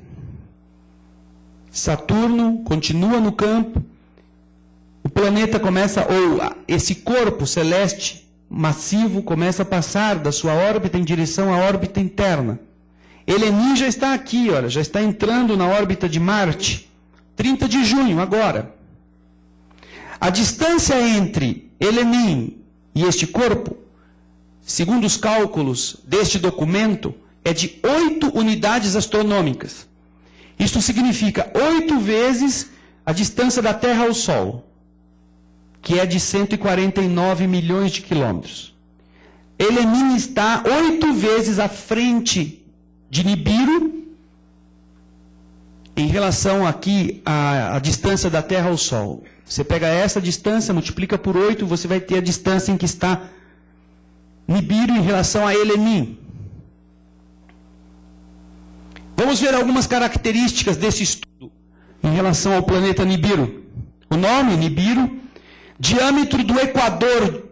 Diâmetro do Equador, não é perímetro, é diâmetro. Linha reta de um lado ao outro. 155 a 179 mil quilômetros. O diâmetro da Terra é de 12 mil quilômetros. A massa de Nibiru equivale a 3 a 4 massas de Júpiter, o maior planeta do sistema solar. O tipo, que, que corpo celeste é esse? É desconhecido. Comparável com objetos conhecidos como Júpiter, anãs marrons ou anãs vermelhas, que são estrelas que não se incandesceram como o nosso Sol. Corpos em órbita de Nibiru, sete planetas ou luas e inumeráveis cometas e asteroides. Inumeráveis cometas e asteroides acompanham aquilo que será, para muitos, a irmã do Sol. Todos os sistemas que o homem tem descoberto com seus telescópios, sistemas estelares, em geral são compostos por dois corpos, duas estrelas, que orbitam uma ao redor da outra.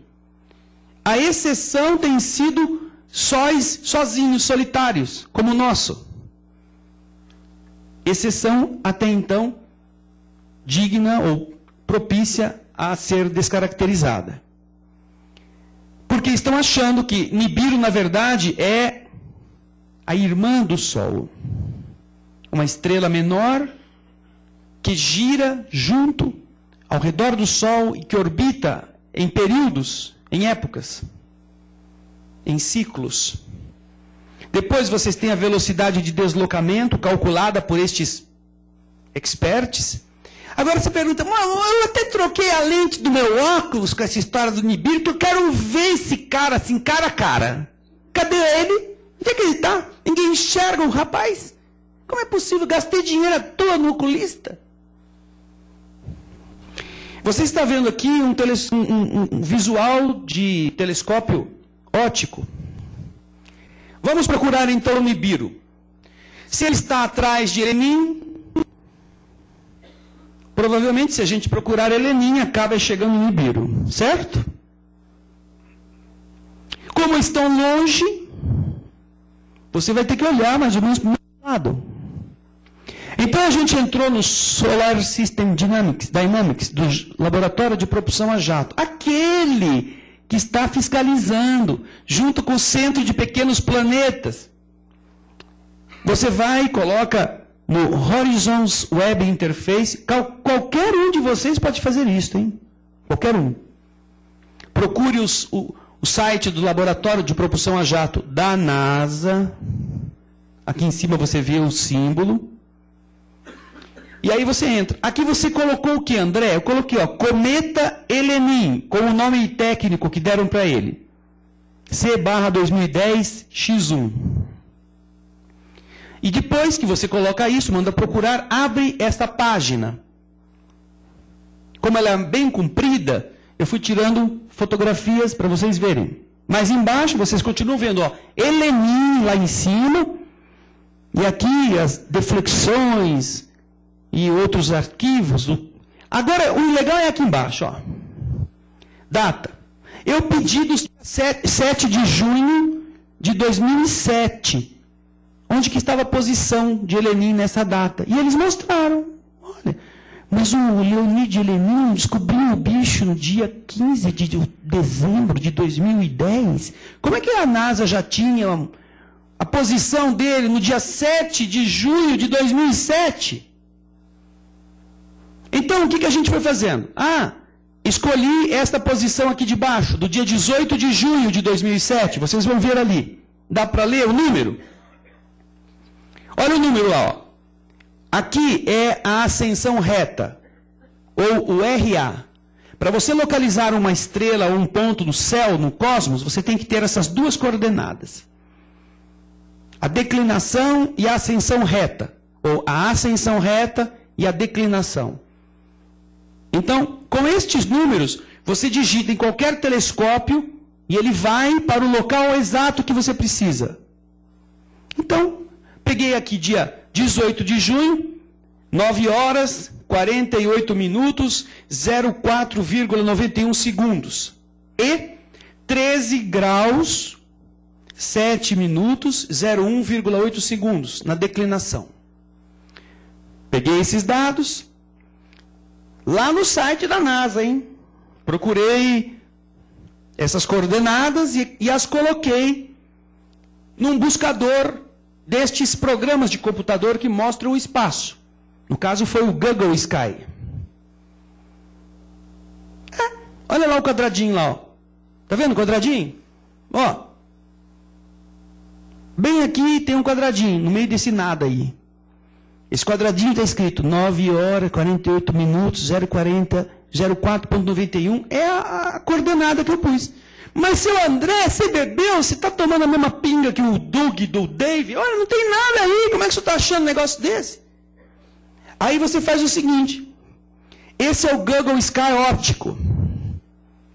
Você vai e muda no Google Sky para o infrared do telescópio IRAS. E aí você vê isso. Em infravermelho você vê isso. No telescópio óptico você não vê nada. Obviamente ele não tem tanta luz como o nosso Sol, como uma estrela, ele é meio apagado. Mas quando você pega o infravermelho, que pega outra faixa do espectro, isso aparece. Vamos aproximá-lo. Você está procurando o heleninho, né? O heleninho está no quadradinho, ó. Quadradinho branco. E quem procura heleninho acaba encontrando o amigo dele.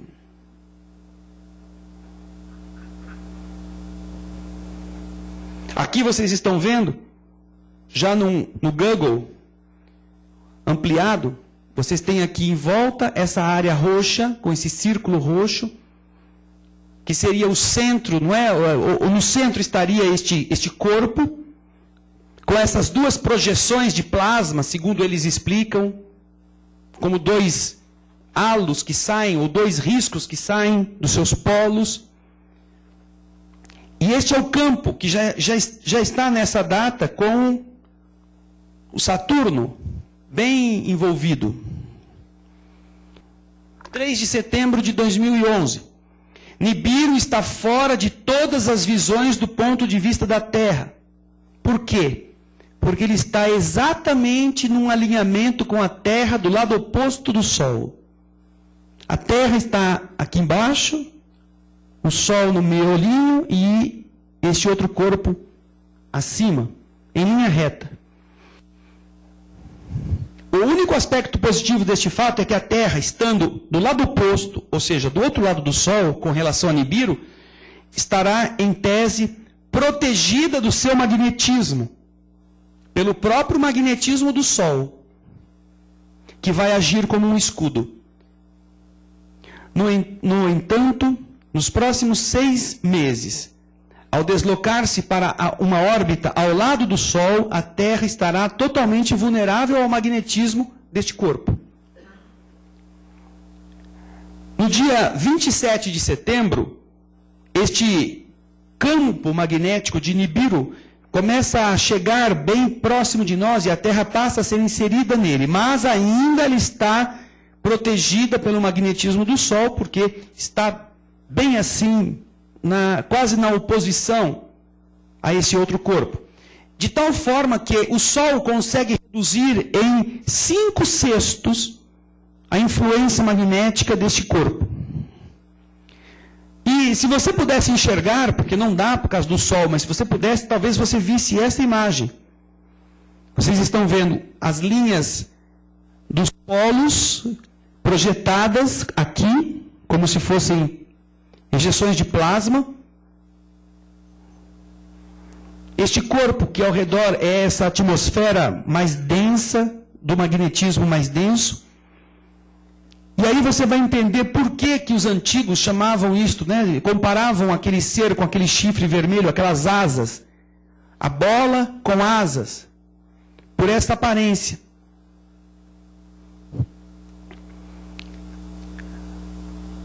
Helenim, agora no dia 20 de março de 2012, já foi embora. Helenim já foi embora. Se sobrou alguma coisa dele, já foi embora. Mas agora está vindo com um ano de diferença no tempo a aproximação do planeta Nibiru. Ele vai chegar perto de Marte. Já o seu campo atinge Júpiter. 3 de agosto de 2012.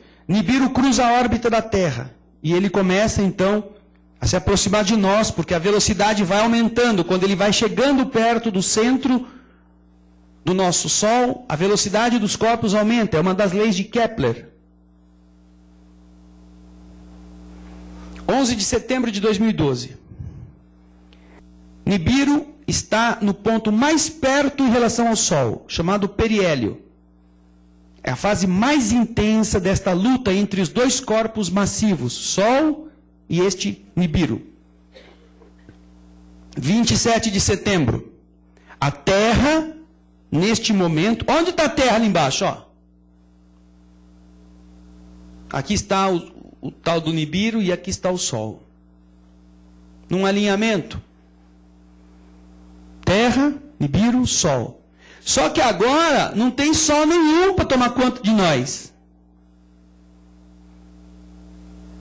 A Terra, neste momento, estará à mercê do magnetismo desse imenso corpo celeste. Neste momento, e até dias antes, na aproximação de Nibiru, a Terra estará de forma anormal, severamente inclinada, pois o polo norte da Terra será repelido pelo polo norte de Nibiru. E enquanto isso, o polo sul da Terra será atraído pelo polo norte de Nibiru. Esta seria a imagem desta posição. O Sol está atrás, você não está vendo. E a Terra que você está vendo está assim. Mas nunca ninguém visou nós disso. Nunca. Tive que ir lá no seminário de um cara chato lá em Campinas para saber de alguma coisa sobre. Nunca ninguém falou nada para a gente. Falaram. A Gazeta de Montreal e o jornal The Washington Post, em 30 de dezembro de 1983, deram essa notícia. Esse é o recorte do jornal. Resumidamente diz isto: um corpo celeste tão grande quanto o gigante Júpiter e possivelmente tão próximo da Terra que faria parte do sistema solar foi achado na direção da constelação de Orion por um telescópio a bordo de um, de um satélite astronômico infravermelho dos Estados Unidos. Este corpo é tão estranho que os astrônomos não sabem se é um planeta, um cometa gigante ou uma protoestrela que nunca chegou a ser quente o suficiente para virar uma estrela. Ou então ela pertence a uma, uma galáxia muito perto da Terra que seja jovem e que esteja formando as suas estrelas. É possível que se trate do décimo planeta do sistema solar, que os astrônomos têm procurado em vão. Também pode ser uma estrela que não se tornou quente o suficiente como o Sol. Isso está nesse artigo de 83. Desde este artigo, gente, a NASA não faz outra coisa a não ser jogar telescópios no espaço de 83 para frente. Cada ano, e cada, cada ano são dois, três que eles projetam e, e colocam. Não só a NASA, agências espaciais europeia, japonesa, todas elas. Depois dessa reportagem de, de 83, nunca mais ninguém falou nada a respeito. Nunca mais. Isso ficou quieto, acabou. Pelo menos diretamente ninguém falou nada. Mas indiretamente, será que nós não estamos sendo avisados? Veja só o comercial da FEMA. A FEMA é a agência americana que cuida de catástrofes, que está sendo veiculado nos Estados Unidos há quase dois anos, inclusive até os dias de hoje. Comercial da FEMA.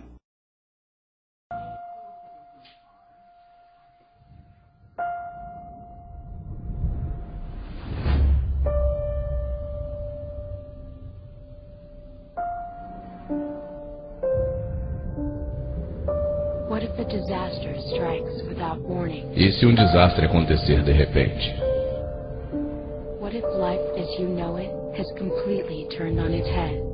E se a vida na forma que você conhece tornar-se de cabeça para baixo?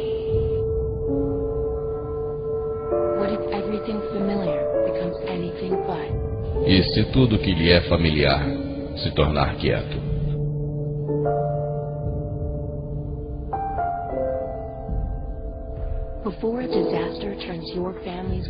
Antes que um desastre ponha o mundo da sua família de ponta cabeça, só depende de você estar pronto. Pegue o kit, faça um plano, esteja informado hoje.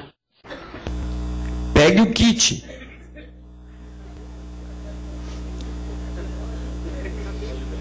Faça o plano. Esteja informado hoje. Isso está passando na televisão dos Estados Unidos. Existe um outro da FEMA, mais recente até, que quem procurar vai, vai encontrá-lo e vai poder gravar. Você pode baixar isso no computador, tá? Num dia assim, cansado, meio deprê, põe lá para você assistir.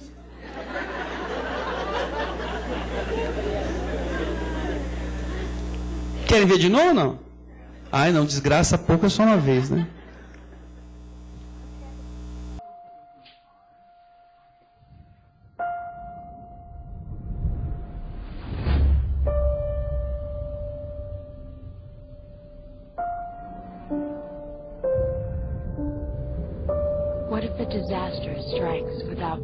E se um desastre acontecer de repente?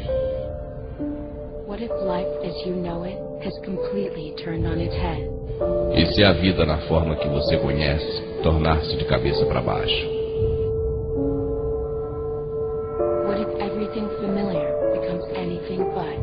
E se tudo que lhe é familiar se tornar quieto?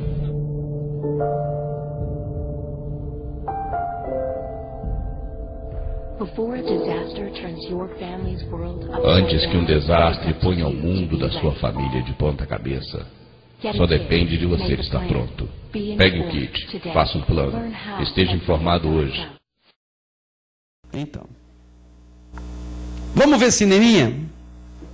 Melhor do que esses comerciais apavorantes. Um filme muito bacana. Produzido, entre outros, por um cara chamado Steven Spielberg. O filme Impacto Profundo contava a história do garoto Leo Biderman, astrônomo amador. Eu vou contar um filme, tá bom? Só o filme. Que no filme descobre um cometa, um corpo celeste que ninguém conhecia até então. Olha ele bonitinho aí. Agora o coração das mocinhas bate. Ah, é o Justin Bieber de 98. É parecido, ele é o Biderman. Ele descobre isto e envia a sua descoberta através do professor da escola para um astrônomo profissional que constata quando ele coloca as coordenadas no computador, constata que aquele corpo celeste está vindo para se chocar com a Terra. Vejam só, embaixo este Marcos Wolff, que é o astrônomo, ele descobre, ou melhor, o computador descobre, enquanto ele está comendo uma pizza, que a Terra vai poder se chocar com ele, ou que ele vai chocar-se com a Terra. Quando o cara descobre isso, fica tão desesperado, sai lá colocando todo o material num disquete e sai correndo, e no meio do caminho ocorre um acidente e ele morre. Vocês assistiram o filme, hein? Legal. Estou gostando. Assim ninguém vai dizer que eu estou mentindo.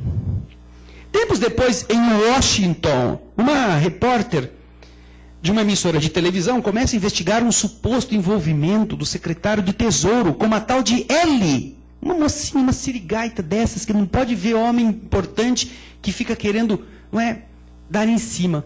E isso era um caso tão grave que o secretário estava demitindo-se do cargo. Secretário do Tesouro estava saindo do governo americano. Então, ela estava procurando notícia, nada mais interessante do que um caso apimentado acabando com a carreira política de um homem importante. Mas quando ela foi procurar essa expressão L, porque ninguém dizia quem que era essa mulher, ela começou a digitar e no computador ela escreveu esse L e descobriu que na Universidade Americana existia um centro de estudos chamado L. Evento de nível de extinção, L, Extinction Level Event. Aí ela vai ver, vai ler aquele negócio, descobre que é coisa de asteroide, de cometa, caindo na Terra, que pode ter extinguido a vida várias vezes. Ela fica intrigada. Aí ele começa a pressionar, começa a mexer com isso. De repente, ela é quase que sequestrada pelos caras do FBI, do FBI e a levam para um encontro secreto com o presidente americano e seus assessores num local que parece ser o subterrâneo da Casa Branca. Quando chega lá, quem que era o presidente do americano no filme de 98?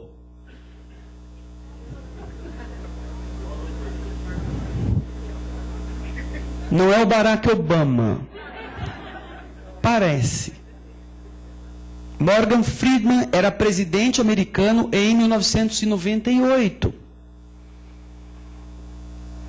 Nessa conversa que eles têm no subterrâneo, o presidente pensa, pelas respostas meio truncadas que a repórter dá, que ela já está sabendo das coisas graves que ele e o seu escalão mais íntimo conhecem. Então, o presidente diz para ela na cena do filme.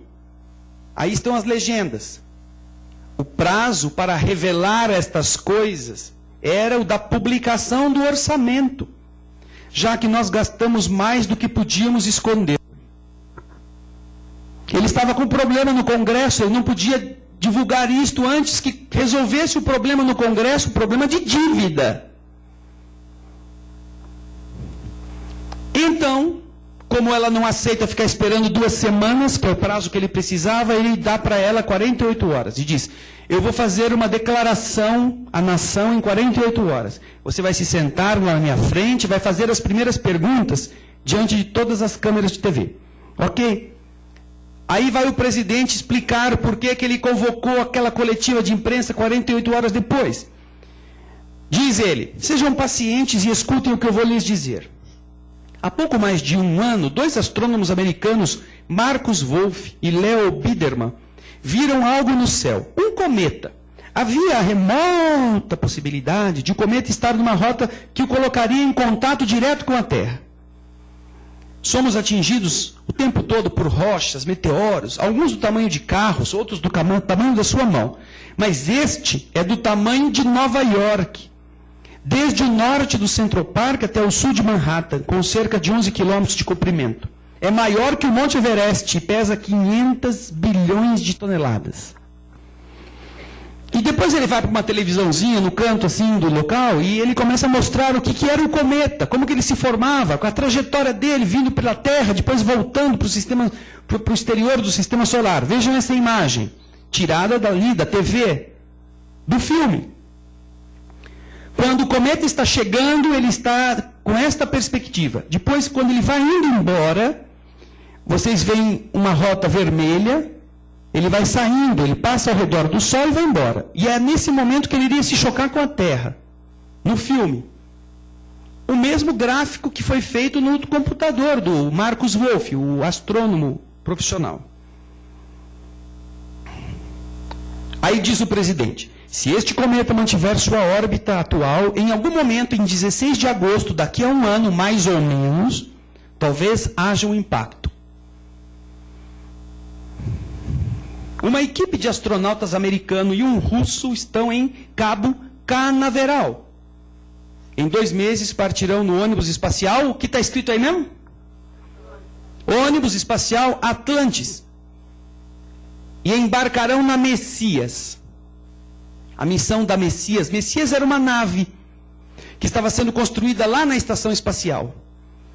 E qual era a missão? Com os americanos e o russo entrarem no cometa, implantarem bombas atômicas e fazê-lo em pedacinhos, explodindo. Tudo bem, vai todo mundo, todo mundo fica esperando. Bananá. Aí, depois de ele explicar tudo, a repórter, que era a primeira que ia perguntar, diz a ele: Senhor presidente, por que não nos informou disto antes? Resposta: Até sabermos que poderíamos construir um foguete e interceptar o cometa, não víamos razão para alarmar o povo. Segunda pergunta: Existe uma conexão entre o cometa e a retirada das tropas americanas do exterior? Resposta: Achamos prudente tê-las disponíveis devido à preocupação com a segurança nacional. Espero não precisar usá-las. Terceira pergunta. Presidente, a emissora de TV soube que o secretário do Tesouro, o Sr. Rittenhouse, não se afastou pelas razões anunciadas pelo seu gabinete. Razões de ordem pessoal. Não é verdade que nem todos no seu governo estão convencidos de que a nave Messias vai nos salvar? Resposta. O secretário Rittenhouse serviu muito bem ao seu país. Ele renunciou por razões pessoais. Em algum momento, nos próximos dez meses, todos nós nutriremos nossos piores medos e preocupações. Mas lhes asseguro que a vida continuará. Nós triunfaremos. Palavras de Morgan Freeman.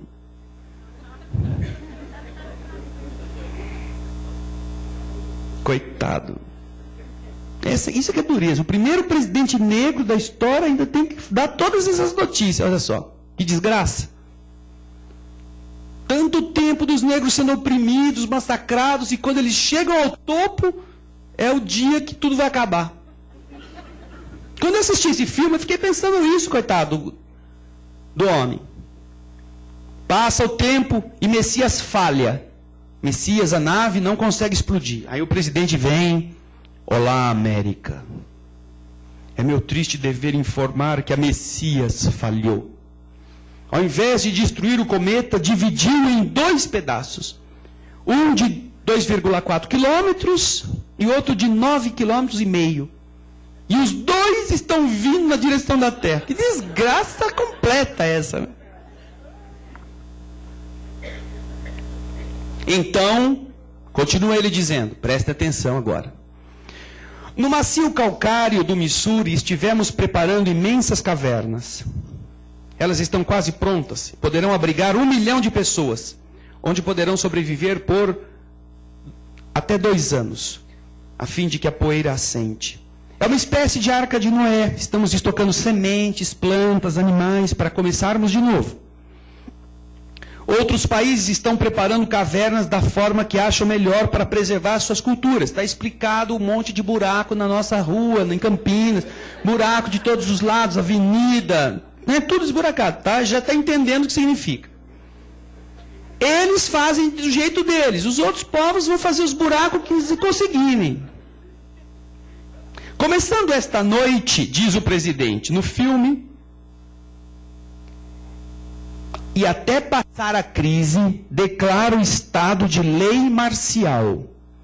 As Forças Armadas e a Guarda Nacional trabalharão com policiais locais. Toque de recolher à meia-noite. Onde quer que estejam, vão para casa.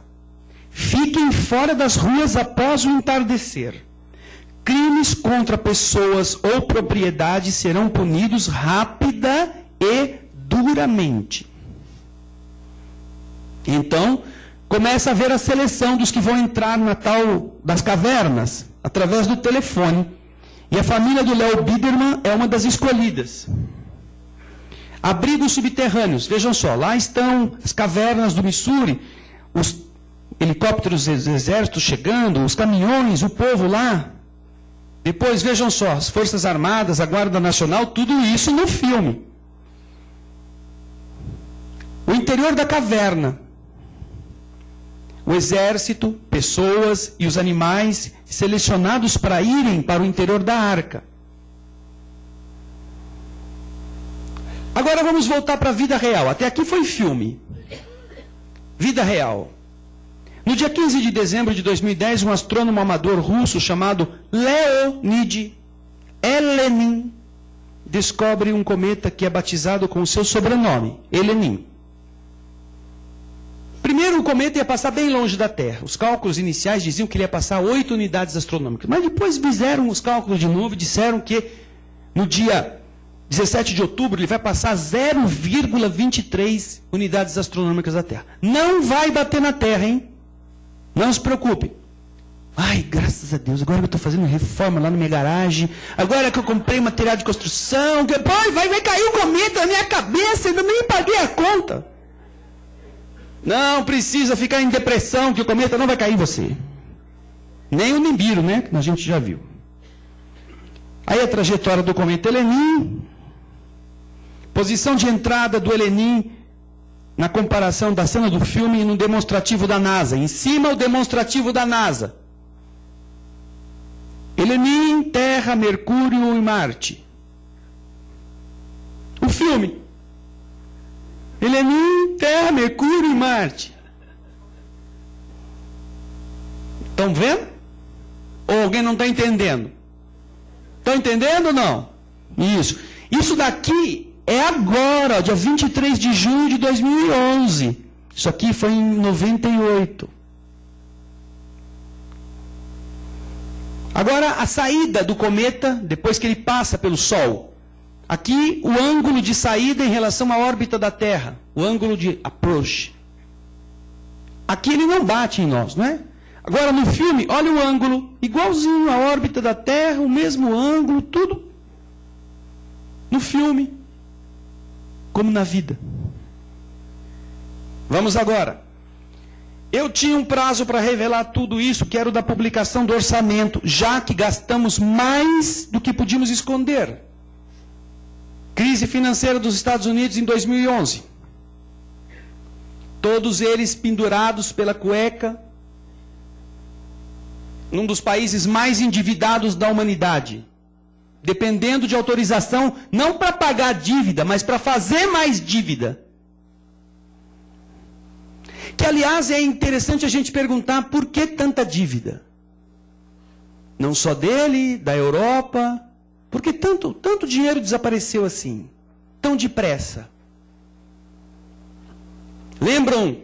Vamos mandar os nossos astronautas, um americano e um russo, que vão em Cabo Canaveral pegar o ônibus espacial Atlantis para chegar na nave Messias.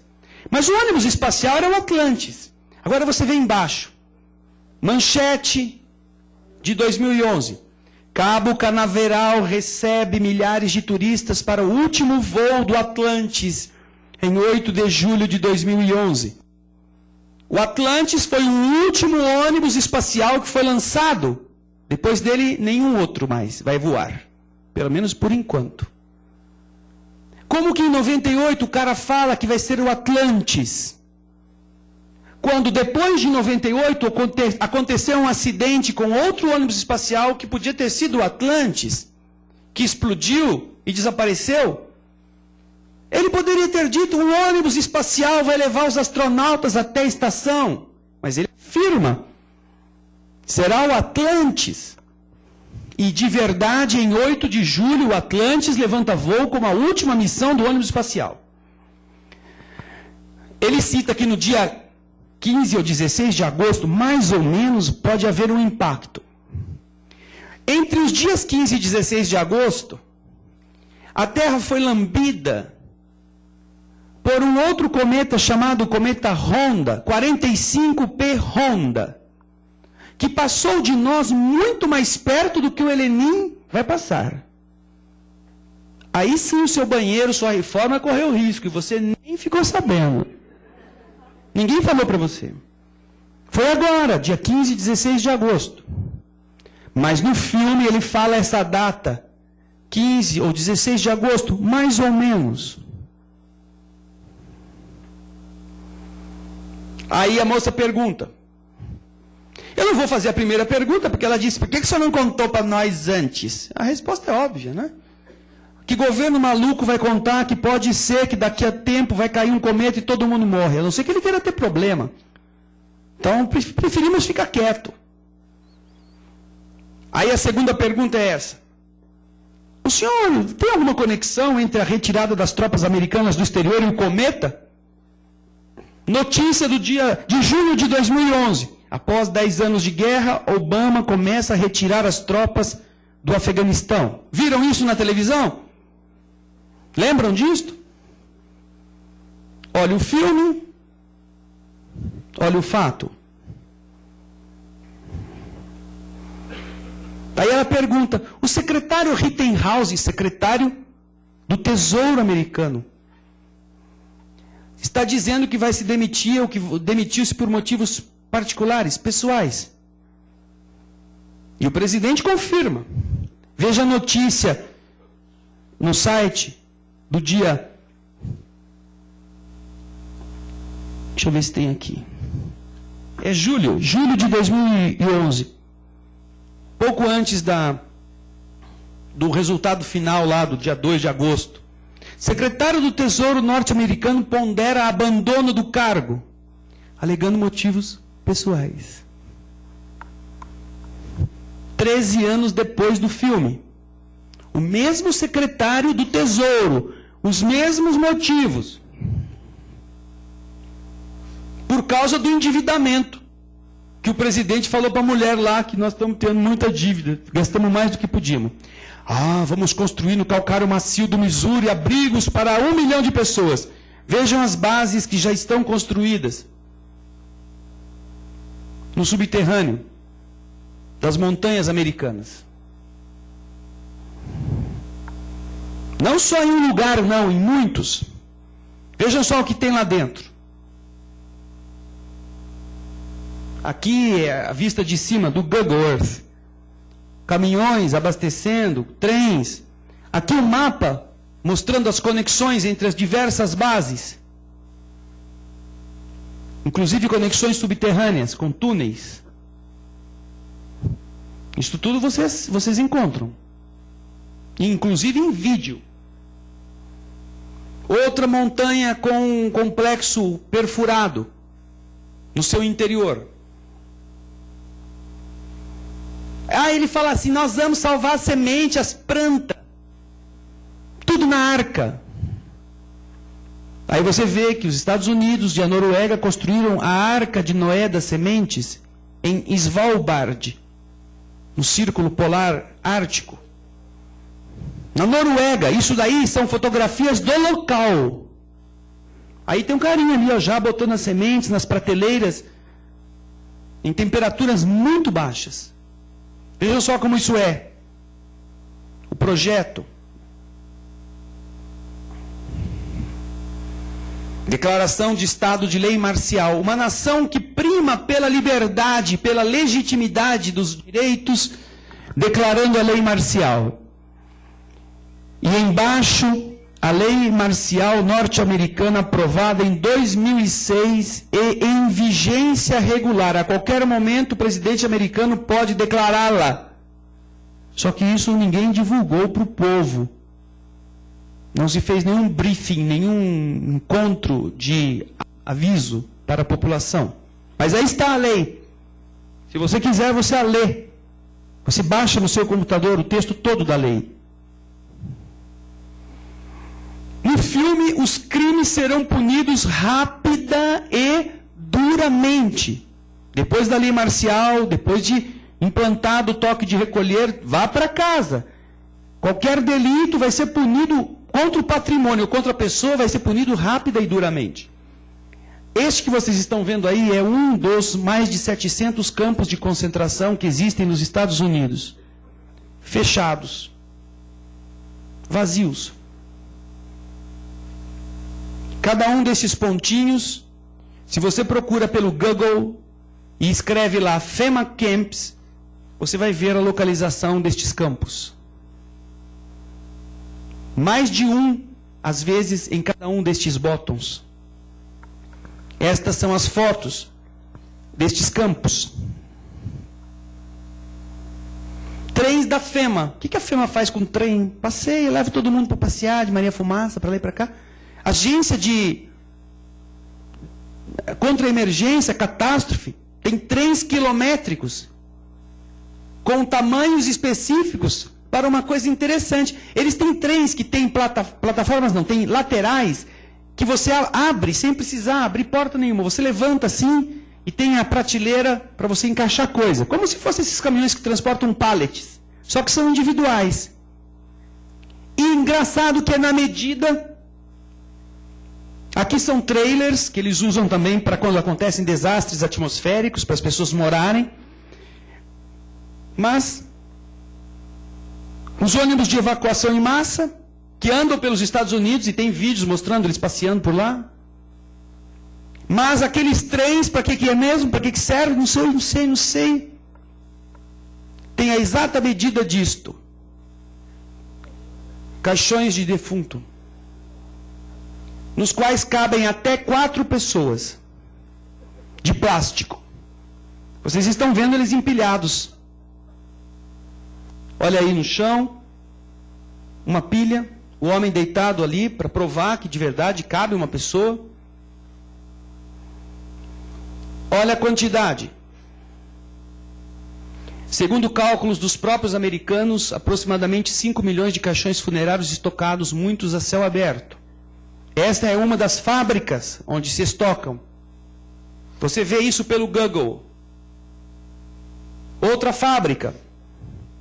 Observem a linha férrea com o ramal, a estrada, a rodovia com bastante fluxo de trânsito para qualquer tipo de transporte. A mesma fábrica com os caixões, vocês estão vendo aqui embaixo, nesta, nesta área aqui, nesta área aqui que eu vou mostrar para vocês, nesta área aqui, olha, perto da estrada, é onde está o rapaz na próxima foto.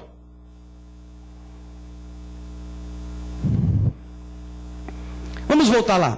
Léo Biderman, Leonid Elenin, os dois astrônomos amadores. Um no filme, outro na vida real.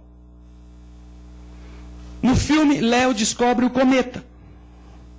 Agora, na vida real, você sabe onde está localizado o cometa no espaço? Onde ele está?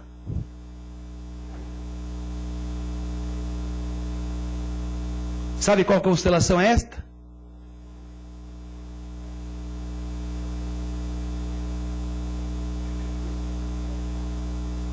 Léo descobre o cometa na constelação de Léo.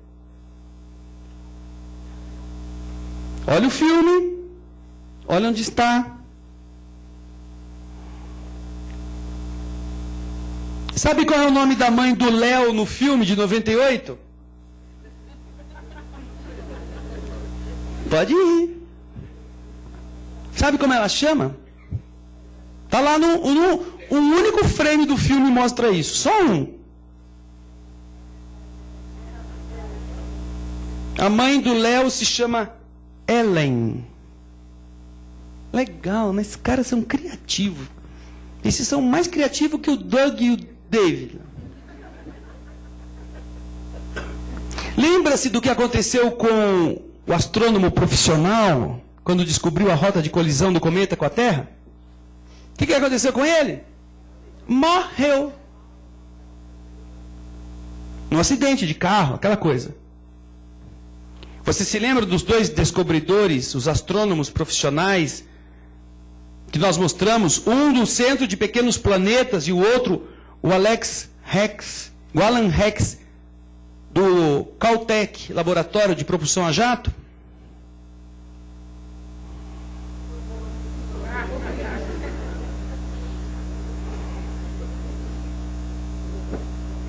Com cinco dias de diferença, um morreu no dia 13 de novembro de 2010 e o outro no dia 18 de novembro de 2010.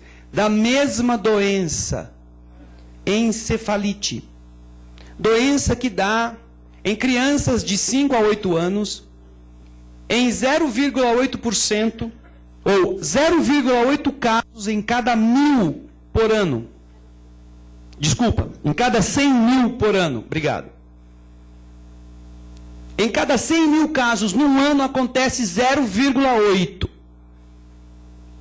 O primeiro, este que está aqui, era do Centro de Pequenos Planetas com a função de divulgar, informar. Lembram disto? E o outro, responsável do mais importante astrônomo dos Estados Unidos, responsável por pesquisar estes corpos. Obviamente, uma palavra deste homem teria um peso contra qualquer outro que viesse a contraditá-lo. Morrem quando? Lembram da data daquele documento americano? 15 de outubro de 2011? Lembram das fotos do cometa Helenin um mês depois, 15 de no... 5 de novembro e 15 de novembro de 2010? Então, dia 13 morreu um, dia 18 morreu outro. A esclerose múltipla é uma doença rara.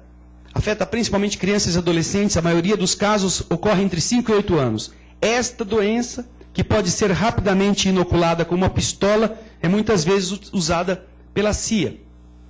Lembram do Dr. Mensur Obermachiche? E o presidente?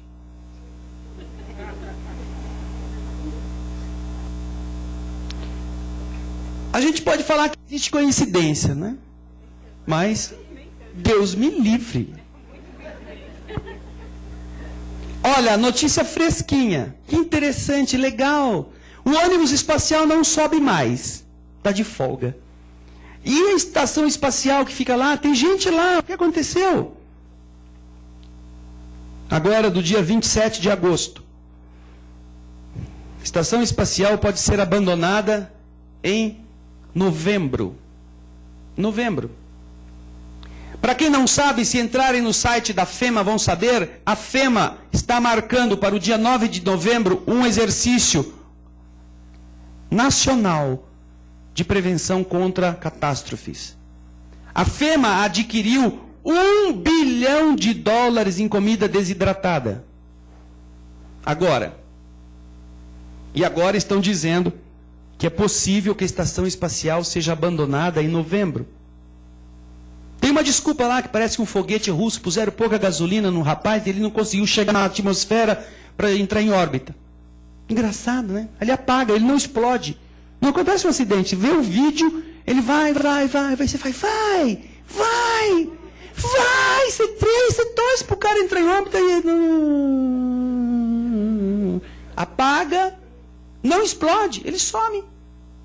E aí eles dizem, ai, tadinho, ele ia levar todos os mantimentos, bis, bolacha, batatinha. E os caras lá, e agora vão ficar sem isso. Vão ter que trazer os caras de lá agora. Não, vai ter o que comer. Vídeo exibido no site da NASA em 16 de junho de 2011, está hoje até lá, até, até hoje está lá, olha. Charles Bolden, que é o administrador da agência. Vejam o vídeo.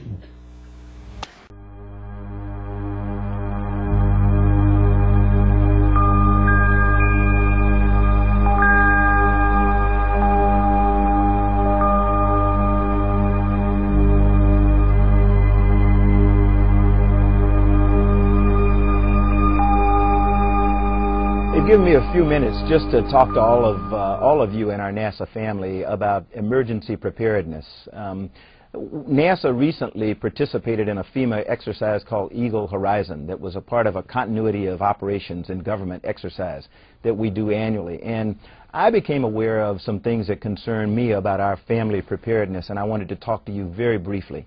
You know, we in NASA, we're an incredibly unique organization. We're the only agency in the federal government that's responsible for the safety and well-being of people not only here on Earth, but uh, off this planet.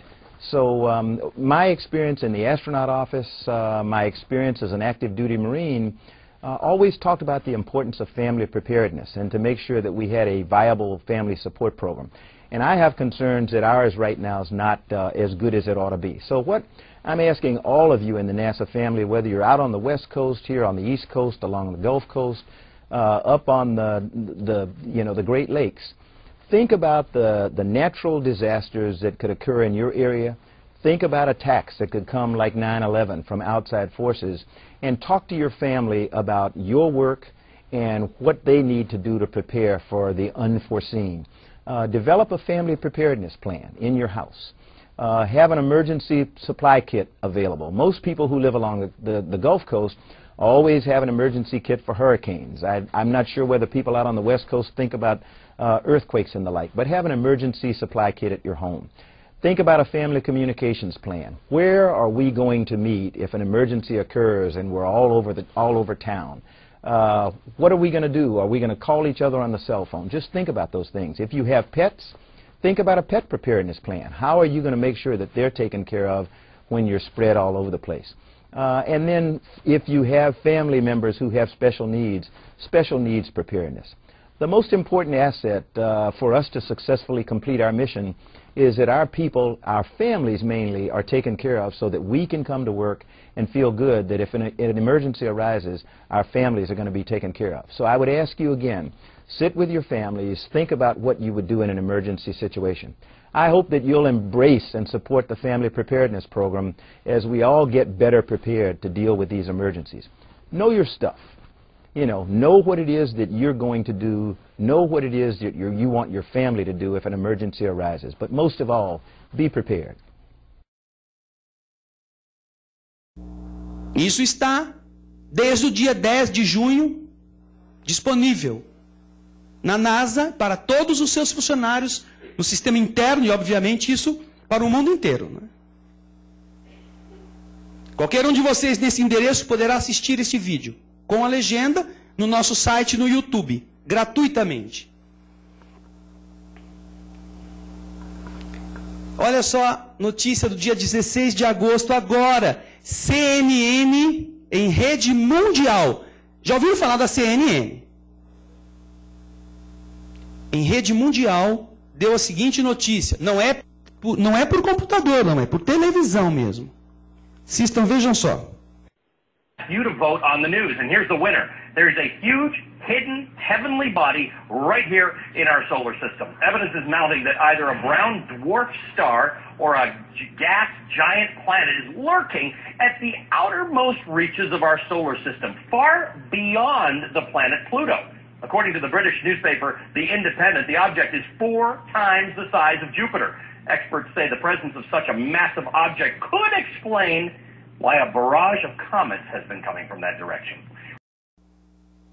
Isso é notícia agora da CNN. E ninguém vai dizer que eu mandei uma propina para o cara dar uma notícia dessa para eu pôr no seminário. Agora vocês vão ver uma coisa que aconteceu esta semana. Que isto, além do que eu já mostrei para vocês, está tirando o sono dos cientistas. O Sol está em atividades muito intensas. E eles estão prevendo coisas bastante sérias. Não só com relação ao planeta Nibiru ou coisa do Helenim, mas a essas erupções solares também. As erupções solares são classificadas em três tipos. Classe C, erupções de pouca energia que não chegam a afetar a Terra. Causa alguns problemas em equipamentos de aeronaves em espaço, envelhecimento de painéis solares. Erupções de classe M são de intensidade média, geram fenômenos luminosos nas regiões dos polos, geram defeitos em equipamentos embarcados em satélites e às vezes na superfície da Terra também. A erupção é aquela explosão solar que projeta partículas, plasma, prótons, elétrons na direção da Terra. Além delas, tem as de classe X, são as mais graves. Em geral, causam uma série de mudanças na ionosfera da Terra podem induzir correntes elétricas parasitas, tanto na ionosfera quanto correntes espelhadas no manto ígneo. Geram interferências eletromagnéticas, aumentam os índices de corrosão em estruturas metálicas da superfície, interrompem a propagação das ondas de rádio em todo o planeta e produzem tempestades de radiação de longa duração. Geram grandes problemas em espaçonaves e equipamentos embarcados, causam risco de saúde em astronautas, pilotos e passageiros de aeronaves, causam envelhecimento precoce em instrumentos eletrônicos embarcados, danificam satélites, interrompem as comunicações por satélite, geram interferências e erros nos mais diversos sistemas de proteção e controles eletrônicos. Inclusive queimam transformadores na Terra, rompem a rede elétrica e todos os serviços que dependem da rede elétrica estarão danificados igualmente. Veja a Terra perto de uma dessas protuberâncias que são as ejeções de massa coronal que vem do Sol. A Terra não está a essa distância do Sol. Isso aqui é uma proporção. Mas esta é a ejeção de massa coronal e esta aqui seria a Terra em, em comparação de tamanho. Agora vocês vão ver um vídeo. 5 e 9 de setembro de 2011. Embaixo vocês estão vendo a data. E a hora correndo. Por isso que está rápido.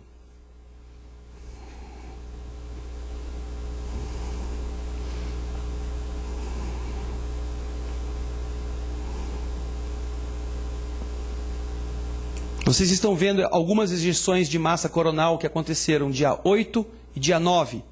Aliás, 7 e 9.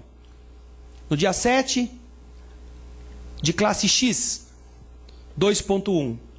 No dia 9, classe X, 1.8. Explosões que estão previstas se tornarem mais intensas até o ano que vem. E que podem de verdade produzir, tirando todos os outros problemas, graves riscos na civilização como nós a conhecemos atualmente.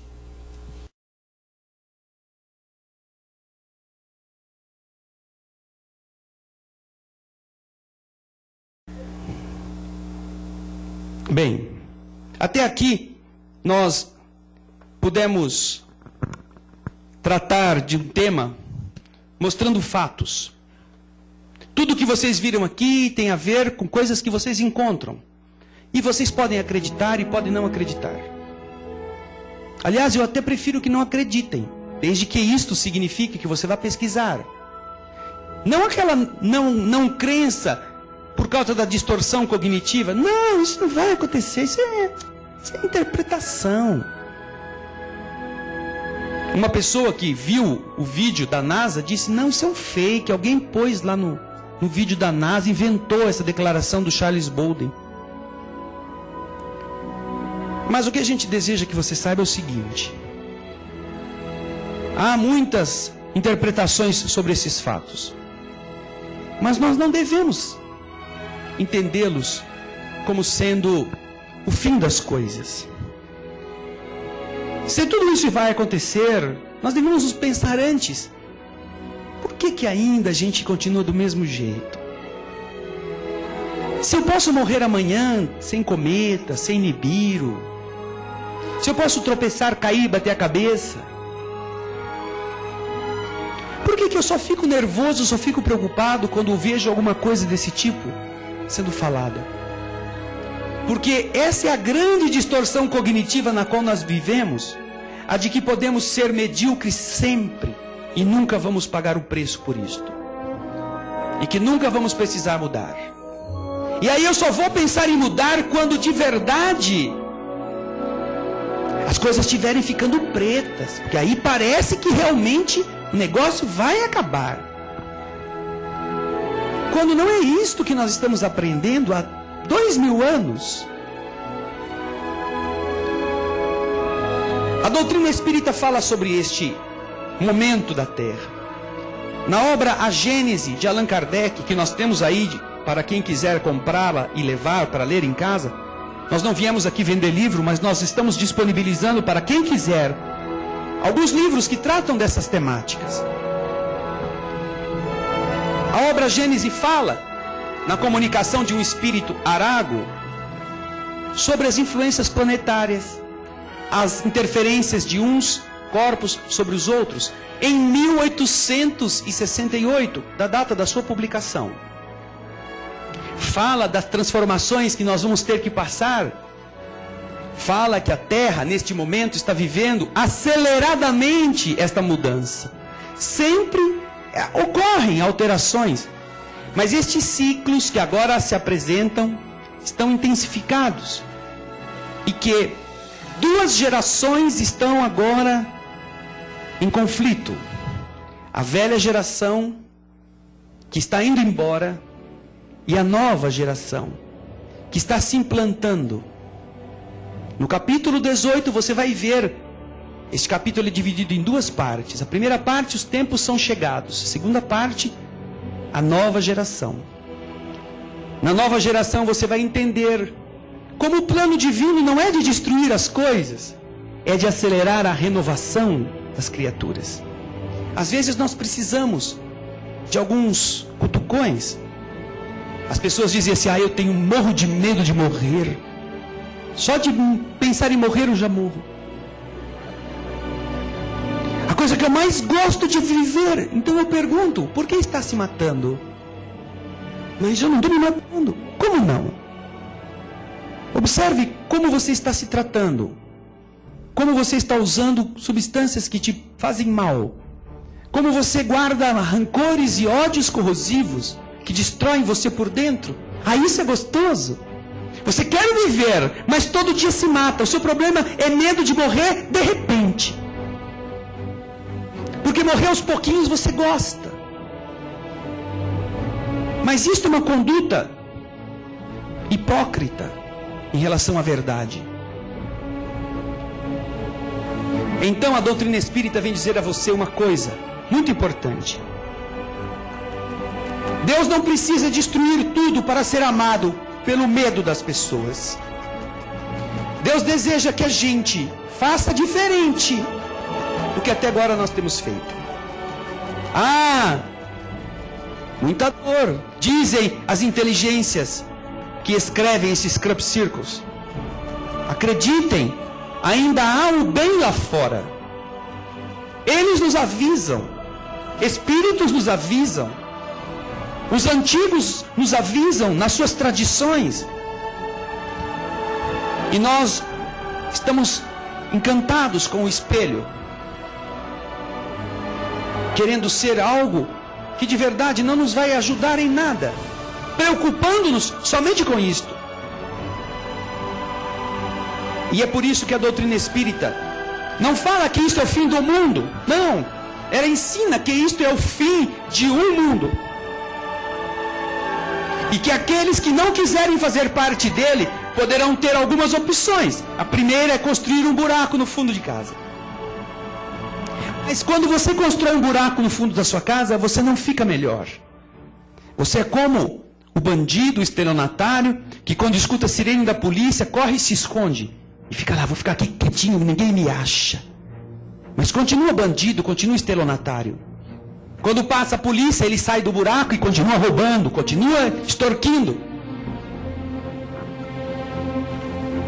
Você pode então ter uma postura de achar que você veio ao mundo e agora, diante dessas notícias, melhor coisa que pode fazer, em vez de ficar esperando o Nibiruzão chegar, é você pular fora, vou me matar, eu tenho que morrer antes, porque onde já se viu um negócio desse?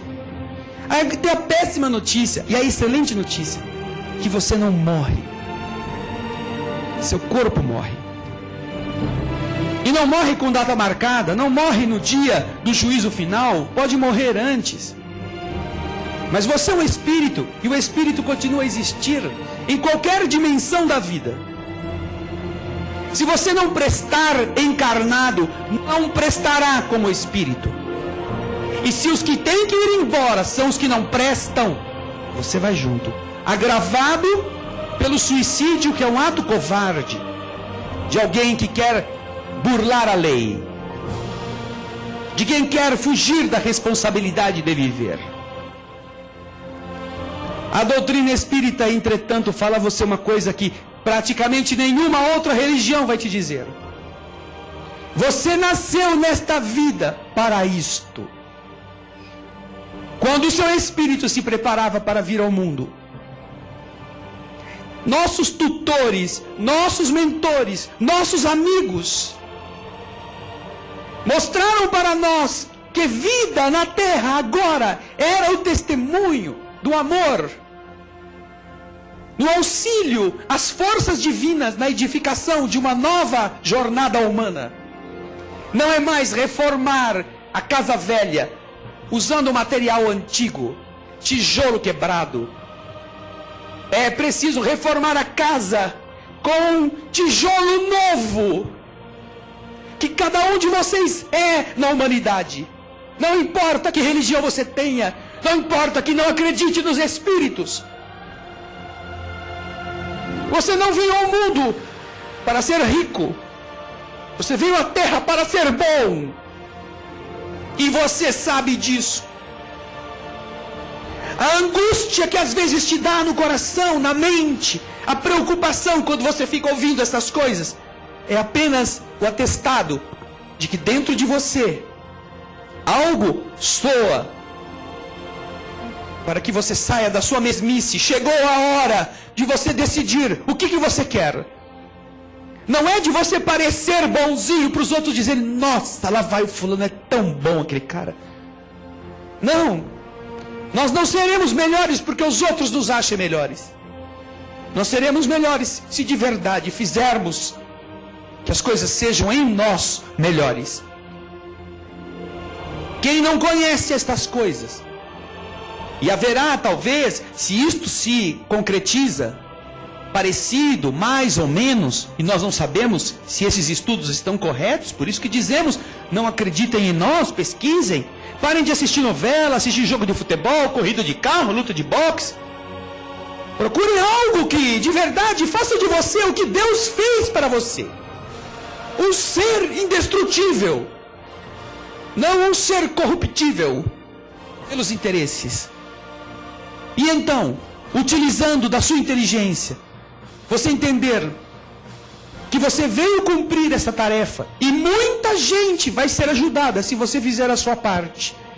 Muita coisa vai ficar feia. Se isso ocorre, muita gente vai ficar desesperado.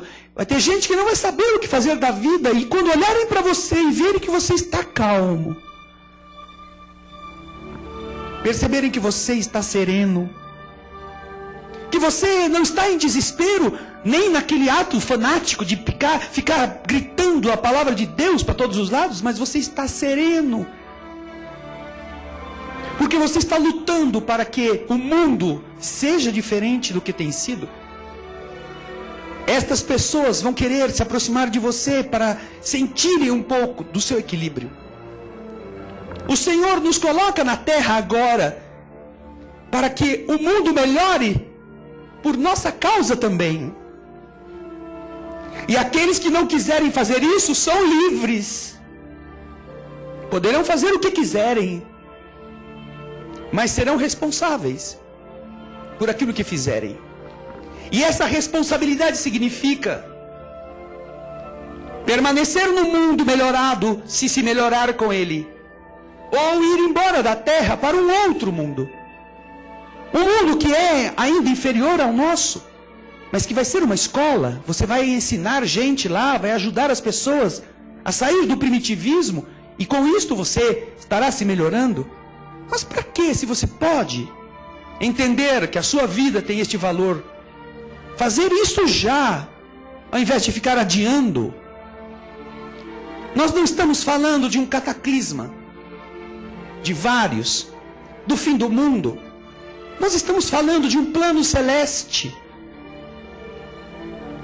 do qual fomos alertados quando Jesus disse dos trabalhadores da última hora. Aqueles que podendo trabalhar só uma única hora, com ardor, com otimismo, com idealismo, com vontade, só com isto, sem desânimo, teriam todo o ontem relevado porque demonstrariam ter aprendido a responsabilidade de viver. Agora é o final da última hora. Não é só a última hora. Nós estamos vivenciando essas experiências. Pode durar um ano, pode durar cinco, podem durar dez. Mas esta reencarnação de todos nós é a mais importante que nós já tivemos na vida, de todas elas. Porque desta reencarnação você vai para um lado ou vai para o outro. São as chamadas reencarnações chave. E que coisa mais linda se você souber substituir as exigências da vaidade, do poder, da ambição, por ações generosas que nasçam de você. Quando Noé foi chamado a construir a arca, era um único velho com uma família de pessoas que tinham que ajudá-lo. E a bondade divina disse a ele: constrói uma arca nessas dimensões. Ele chamou o povo. Nós vamos ter que construir um navio, mas oh Noé, aqui não chove, aqui não tem rio, aqui não tem nada. O que, que você está falando? É, que ouvi uma voz que diz que vai chover, que vai ter uma inundação. Ah, você está louco, está esclerosado. Não, eu vou fazer. Constrói a arca e todo mundo vai tirar sarro do coitado. Todo mundo vai lá brincar, ninguém quer mudar de vida. Ninguém quer ter trabalho de ajudar na arca. Então a arca está pronta. O Senhor diz: chame os animais que entrem em casais para que se acomodem. E os bichos entram.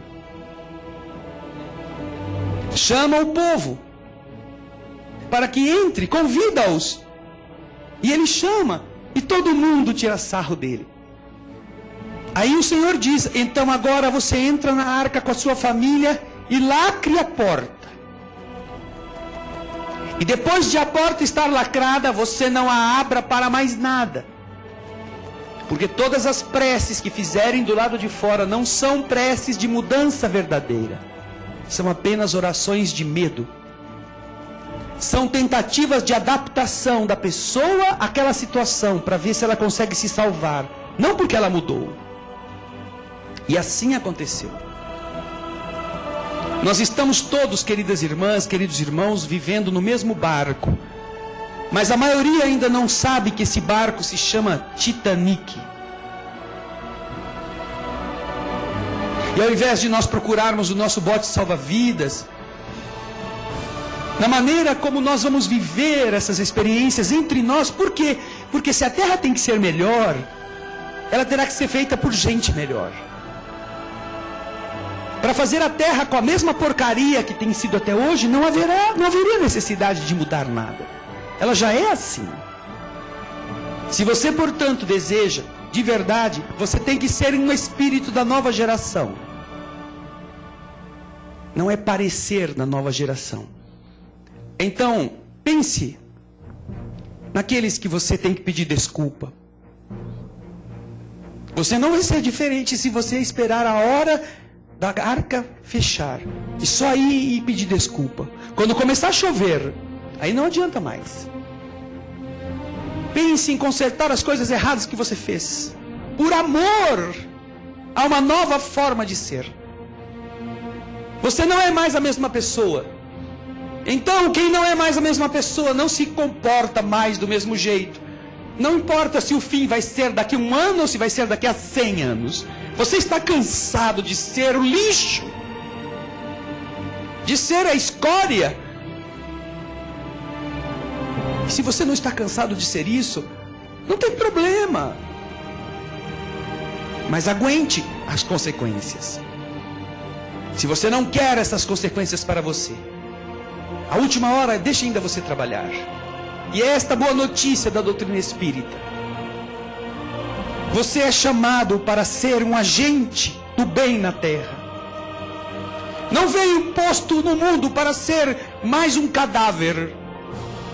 Porque o seu espírito é indestrutível. Mas enquanto você estiver no corpo, faça o que é possível fazer para ser quem constrói um mundo melhor do que você fala. Pare de falar palavrão. Pare de xingar os outros. Pare de falar mal das pessoas. Pare de ser falso, de ser falsa. Pare de ser fofoqueiro. Pare de fazer calúnia contra os seus parentes, contra os seus vizinhos. Aprenda a dizer obrigado. Elogie as pessoas que te servem, às vezes até por dever, mas que estão esperando alguma coisa de bom que saia de você e reconheça o seu esforço. Seja alguém que deixe tudo de bom por onde você passa. Nas coisas pequenas, não, ninguém está falando aqui não em tirar dinheiro do bolso, porque isso é quase arrancar o coração. Mas agora é hora de pedir perdão. Agora é hora de perdoar e esquecer o mal. Agora é hora de trabalhar no bem. Parar de se fantasiar de bonitinha, de boneca, de boneco na frente do espelho parar de olhar os outros por aquilo que vestem. O mundo novo não será desse jeito. E tudo isso é muito bom que a gente veja. Porque se isso tudo for mentira, mas te servir para você acelerar a sua transformação, você será melhor mais depressa. Mas se tudo isso for verdade, não terá sido em vão que você viveu. Não importa, não importa. Eu falo isso para o Senhor e digo isso sempre nas palestras. Não importa que eu morra. Não importa de que jeito, não importa em que condições. Para mim, nesta vida, importa como eu vivo. Porque não há ninguém que vá fugir da morte. Mas a vida pode ser muito diferente. Se você viver com consciência do que se você viver sem. E é isto que de verdade muda todas as coisas. Muda para você, muda para sua família, muda para o seu futuro. Aprenda que cada um vai passar por isso, por sua própria conta. Você não passará pelo seu filho, não passará pela sua esposa. O máximo que você pode é compartilhar com eles. O máximo que você pode é dar bom exemplo. Mas eu fico pensando, nós que da doutrina espírita temos acesso a todas essas informações da Gênese, do livro dos Espíritos, do Evangelho, das obras espíritas explicando como será o futuro. Eu fico pensando, como deve ser duro você viver em uma crença que diz para você que é só o inferno que te espera. Que você não tem jeito. Que o mal vai ser sempre o mal e você vai ter que, para sempre, carregá-lo.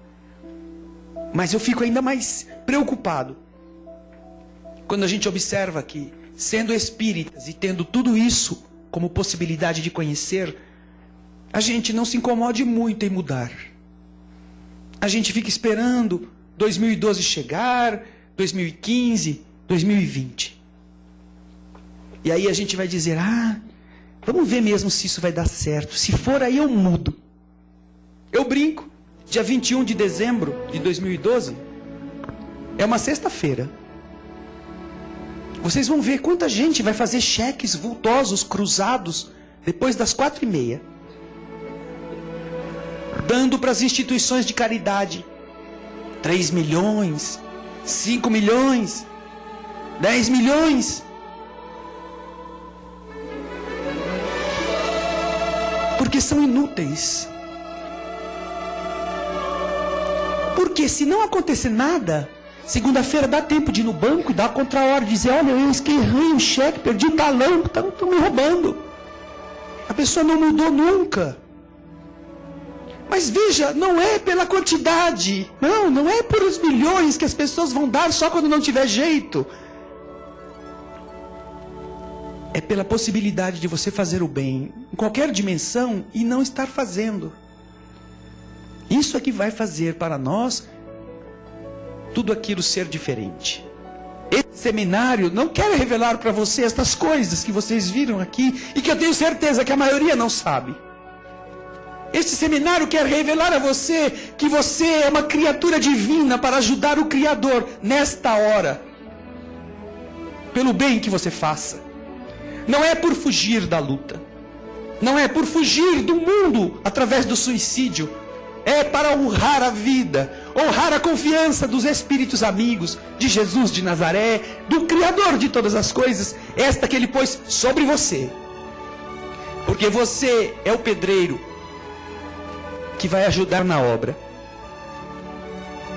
Mesmo que tiver medo, mesmo que tiver dificuldade. Saiba que a sua vida é especial na terra. E esta revelação é mais importante do que todas as outras. Não saiam daqui achando que vão ter que fazer um buraco no fundo do quintal, que vão ter que comprar comida ou arrumar um kit. Até se quiserem, arrumem. Mas tem muita gente que é o próprio kit, de tão gordo que já está, já é o próprio kit. Se acontecer uma tragédia, se ficar seis meses sem comer, não morre. Vamos parar de brincar com as coisas sérias. Vamos lembrar que buraco você faz em qualquer parte. E os que estão lá embaixo podem morrer já nele, como própria sepultura. Comida, você come e come e sempre tem fome. E mesmo gordos, morremos. Aliás, hoje na terra morrem mais por comer do que por não comer. Agora a terra está precisando de candidatos à bondade. Isto está em falta. E é isto que vai fazer o novo mundo acontecer. Quem vai decidir isso é você. Por você mesmo. Não por aquilo que eu falei, não por aquilo que você acreditou. Procurem, pensem. Obrigado por vocês terem vindo. De coração, peço desculpa pelo pouco que a gente pôde apresentar a vocês. Mas saibam que nós estamos fazendo isso por amá-los. O Senhor disse: a seara é muito grande e são tão poucos os trabalhadores. Quem sabe? Quem sabe destes que estão aqui, que vieram hoje, não brote aquilo que de verdade está semeado aí, quando você veio para a terra, quando você veio nascer. Vai André, vai João, vai Raul, vai Antônio, vai Fernando, vai Lúcio, vai Maria, vai Laura, vai Carmen. Nós estamos aqui, vocês estarão lá, mas nós faremos parte do mesmo exército. Essa é a hora da coragem, não é a hora da covardia. Agora é o cristianismo de verdade. Que a gente vai dizer e vai viver, se a gente tiver. Obrigado. Nós não permitimos as perguntas, não porque não as queiramos, mas porque é muita coisa para a gente interromper. Mas estaremos abertos a qualquer dúvida que a pessoa tenha depois que terminar o nosso encontro. As pessoas de casas espíritas diferentes, que a gente agradece terem aceitado o convite, conversem com seus dirigentes. Conversem com as pessoas que têm o dever moral de estarem alertando as pessoas com base. Não fiquem esperando que alguém lá um dia fale. Fale você. Fale com seu amigo, fale com o outro. E de tanto você falar, alguém que deveria estar falando quem sabe comece a escutar e comece a pensar nessa questão. De qualquer forma, nós agradecemos aqueles que levaram convites, levaram cartazes. E se não for possível este encontro por falta de convites no próximo sábado, já temos aqui a possibilidade de informá-lo sobre o encontro na escola de cadetes, no dia 1 de outubro, às 14 horas. Esses convites serão elaborados, estarão no Bezerra disponíveis. Muito obrigado. Um bom domingo para todos. Porque é de esperança que a vida agora deve ser feita. Muita paz.